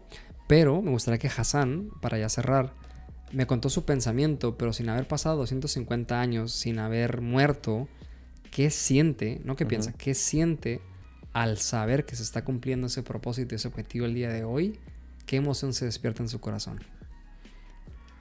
Pues creo que la primera sensación es de agradecimiento, es esa plenitud, o sea, la sensación es como decirte, em, cuando en un intercambio navideño te toca una persona a la que quieres mucho y ves esa sonrisa y ves ese, no mames, qué chingón que le gustó su regalo esa sensación de entre agradecimiento, satisfacción egoísta, si tú quieres, de decir qué chingón se siente cuando le das algo a alguien y, sonríe por lo que hiciste. Y también esa. Ese autorreconocimiento que yo me he hecho desde que empecé y dije, no necesito ser Tony Robbins para hacer un podcast. Y tampoco necesito tener aquí todo lleno de diplomas y de pendejada y media como... No mames, o sea, simplemente si siento que tengo algo que decir, lo voy a decir. Y si siento que puedo traer a alguien aquí que se siente en esta silla y comparta algo chido, esa satisfacción, agradecimiento y plenitud, que son las tres cosas que me vienen así como para explicártelo, es desde haber tenido la idea de qué quiero regalar, de ponerlo en una caja, de ponerle la envoltura y después ver la reacción que ha tenido, porque siempre dije, si lo escucha uno y le funciona, qué chido, pero han sido más de uno. Y la tecnología me ha ayudado a llegar a rincones a los que yo físicamente sería muy difícil llegar. Pero de pronto, o sea, ver que hay más de 40 banderas en el mundo marcadas de que ya un güey al menos me escuchó ahí. Digo, no mames, qué chido. O sea, esto se hizo una onda expansiva como una piedra que cayó en el agua y ha llegado a lugares a donde yo ni siquiera he estado físicamente pisando ese país. En esta vida, pero me encanta, me encanta. Mi hermanito, te reconozco, te veo, te admiro. Muchas gracias por estar. Te amo mucho, muchas gracias por todo lo que nos has compartido. Qué chingón que coincidimos para echarnos este, este episodio que oficialmente ha sido el más largo de todos y sabía que eso iba a pasar. ¿Cuánto duró qué? Dos horitas. Wow, qué rico. Y ni parece, ni se siente. Kairos, Kairos estuvo presente. Gracias por escucharnos, por prestarnos los oídos. Compártanselo a quien ustedes crean que le pueda servir algo de eso. Repito el nombre del libro eh, de Ismael Cala. Es Fluir para no sufrir. Porque pues ya nos dijeron hace ratito que si no estás fluyendo es porque traes atorado el elemento del agua. Entonces, pues si tu cuerpo es 70% agua, no mames que no se estanque, ¿no? Que fluya. Totalmente. Nos vemos en el episodio que sigue. Gracias por escucharnos de nuevo. Y nada, Compártanlo, compártanlo muchísimo para que esto siga creciendo. Nos vemos en el que sigue.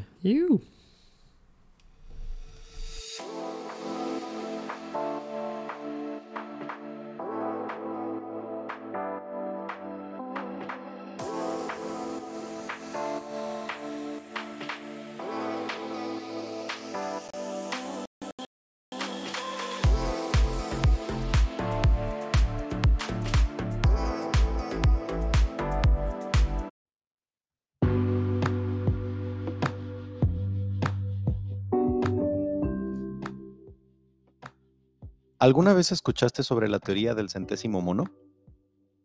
Resulta que luego de mucho tiempo estudiando a un grupo de macacos en una isla en Japón, hace muchos años un grupo de científicos afirmó que después de que una de las hembras comenzara a cambiar sus hábitos y decidiera lavar su comida con agua en lugar de consumirla llena de tierra como siempre lo había hecho, ese aprendizaje se propagó entre los demás individuos, hasta llegar a un número tal que en otras islas, incomunicadas totalmente con la primera, otros grupos de la misma especie comenzaran a hacer lo mismo.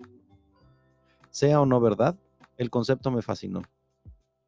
¿Poder hacer que el conocimiento llegue a tantos que se pueda volver contagioso con otros? Intentémoslo con este podcast. Si te gustó el episodio, compártelo con quien quieras. Déjanos tus comentarios en el centésimo mono podcast en Instagram y gracias por acompañarnos de nuevo.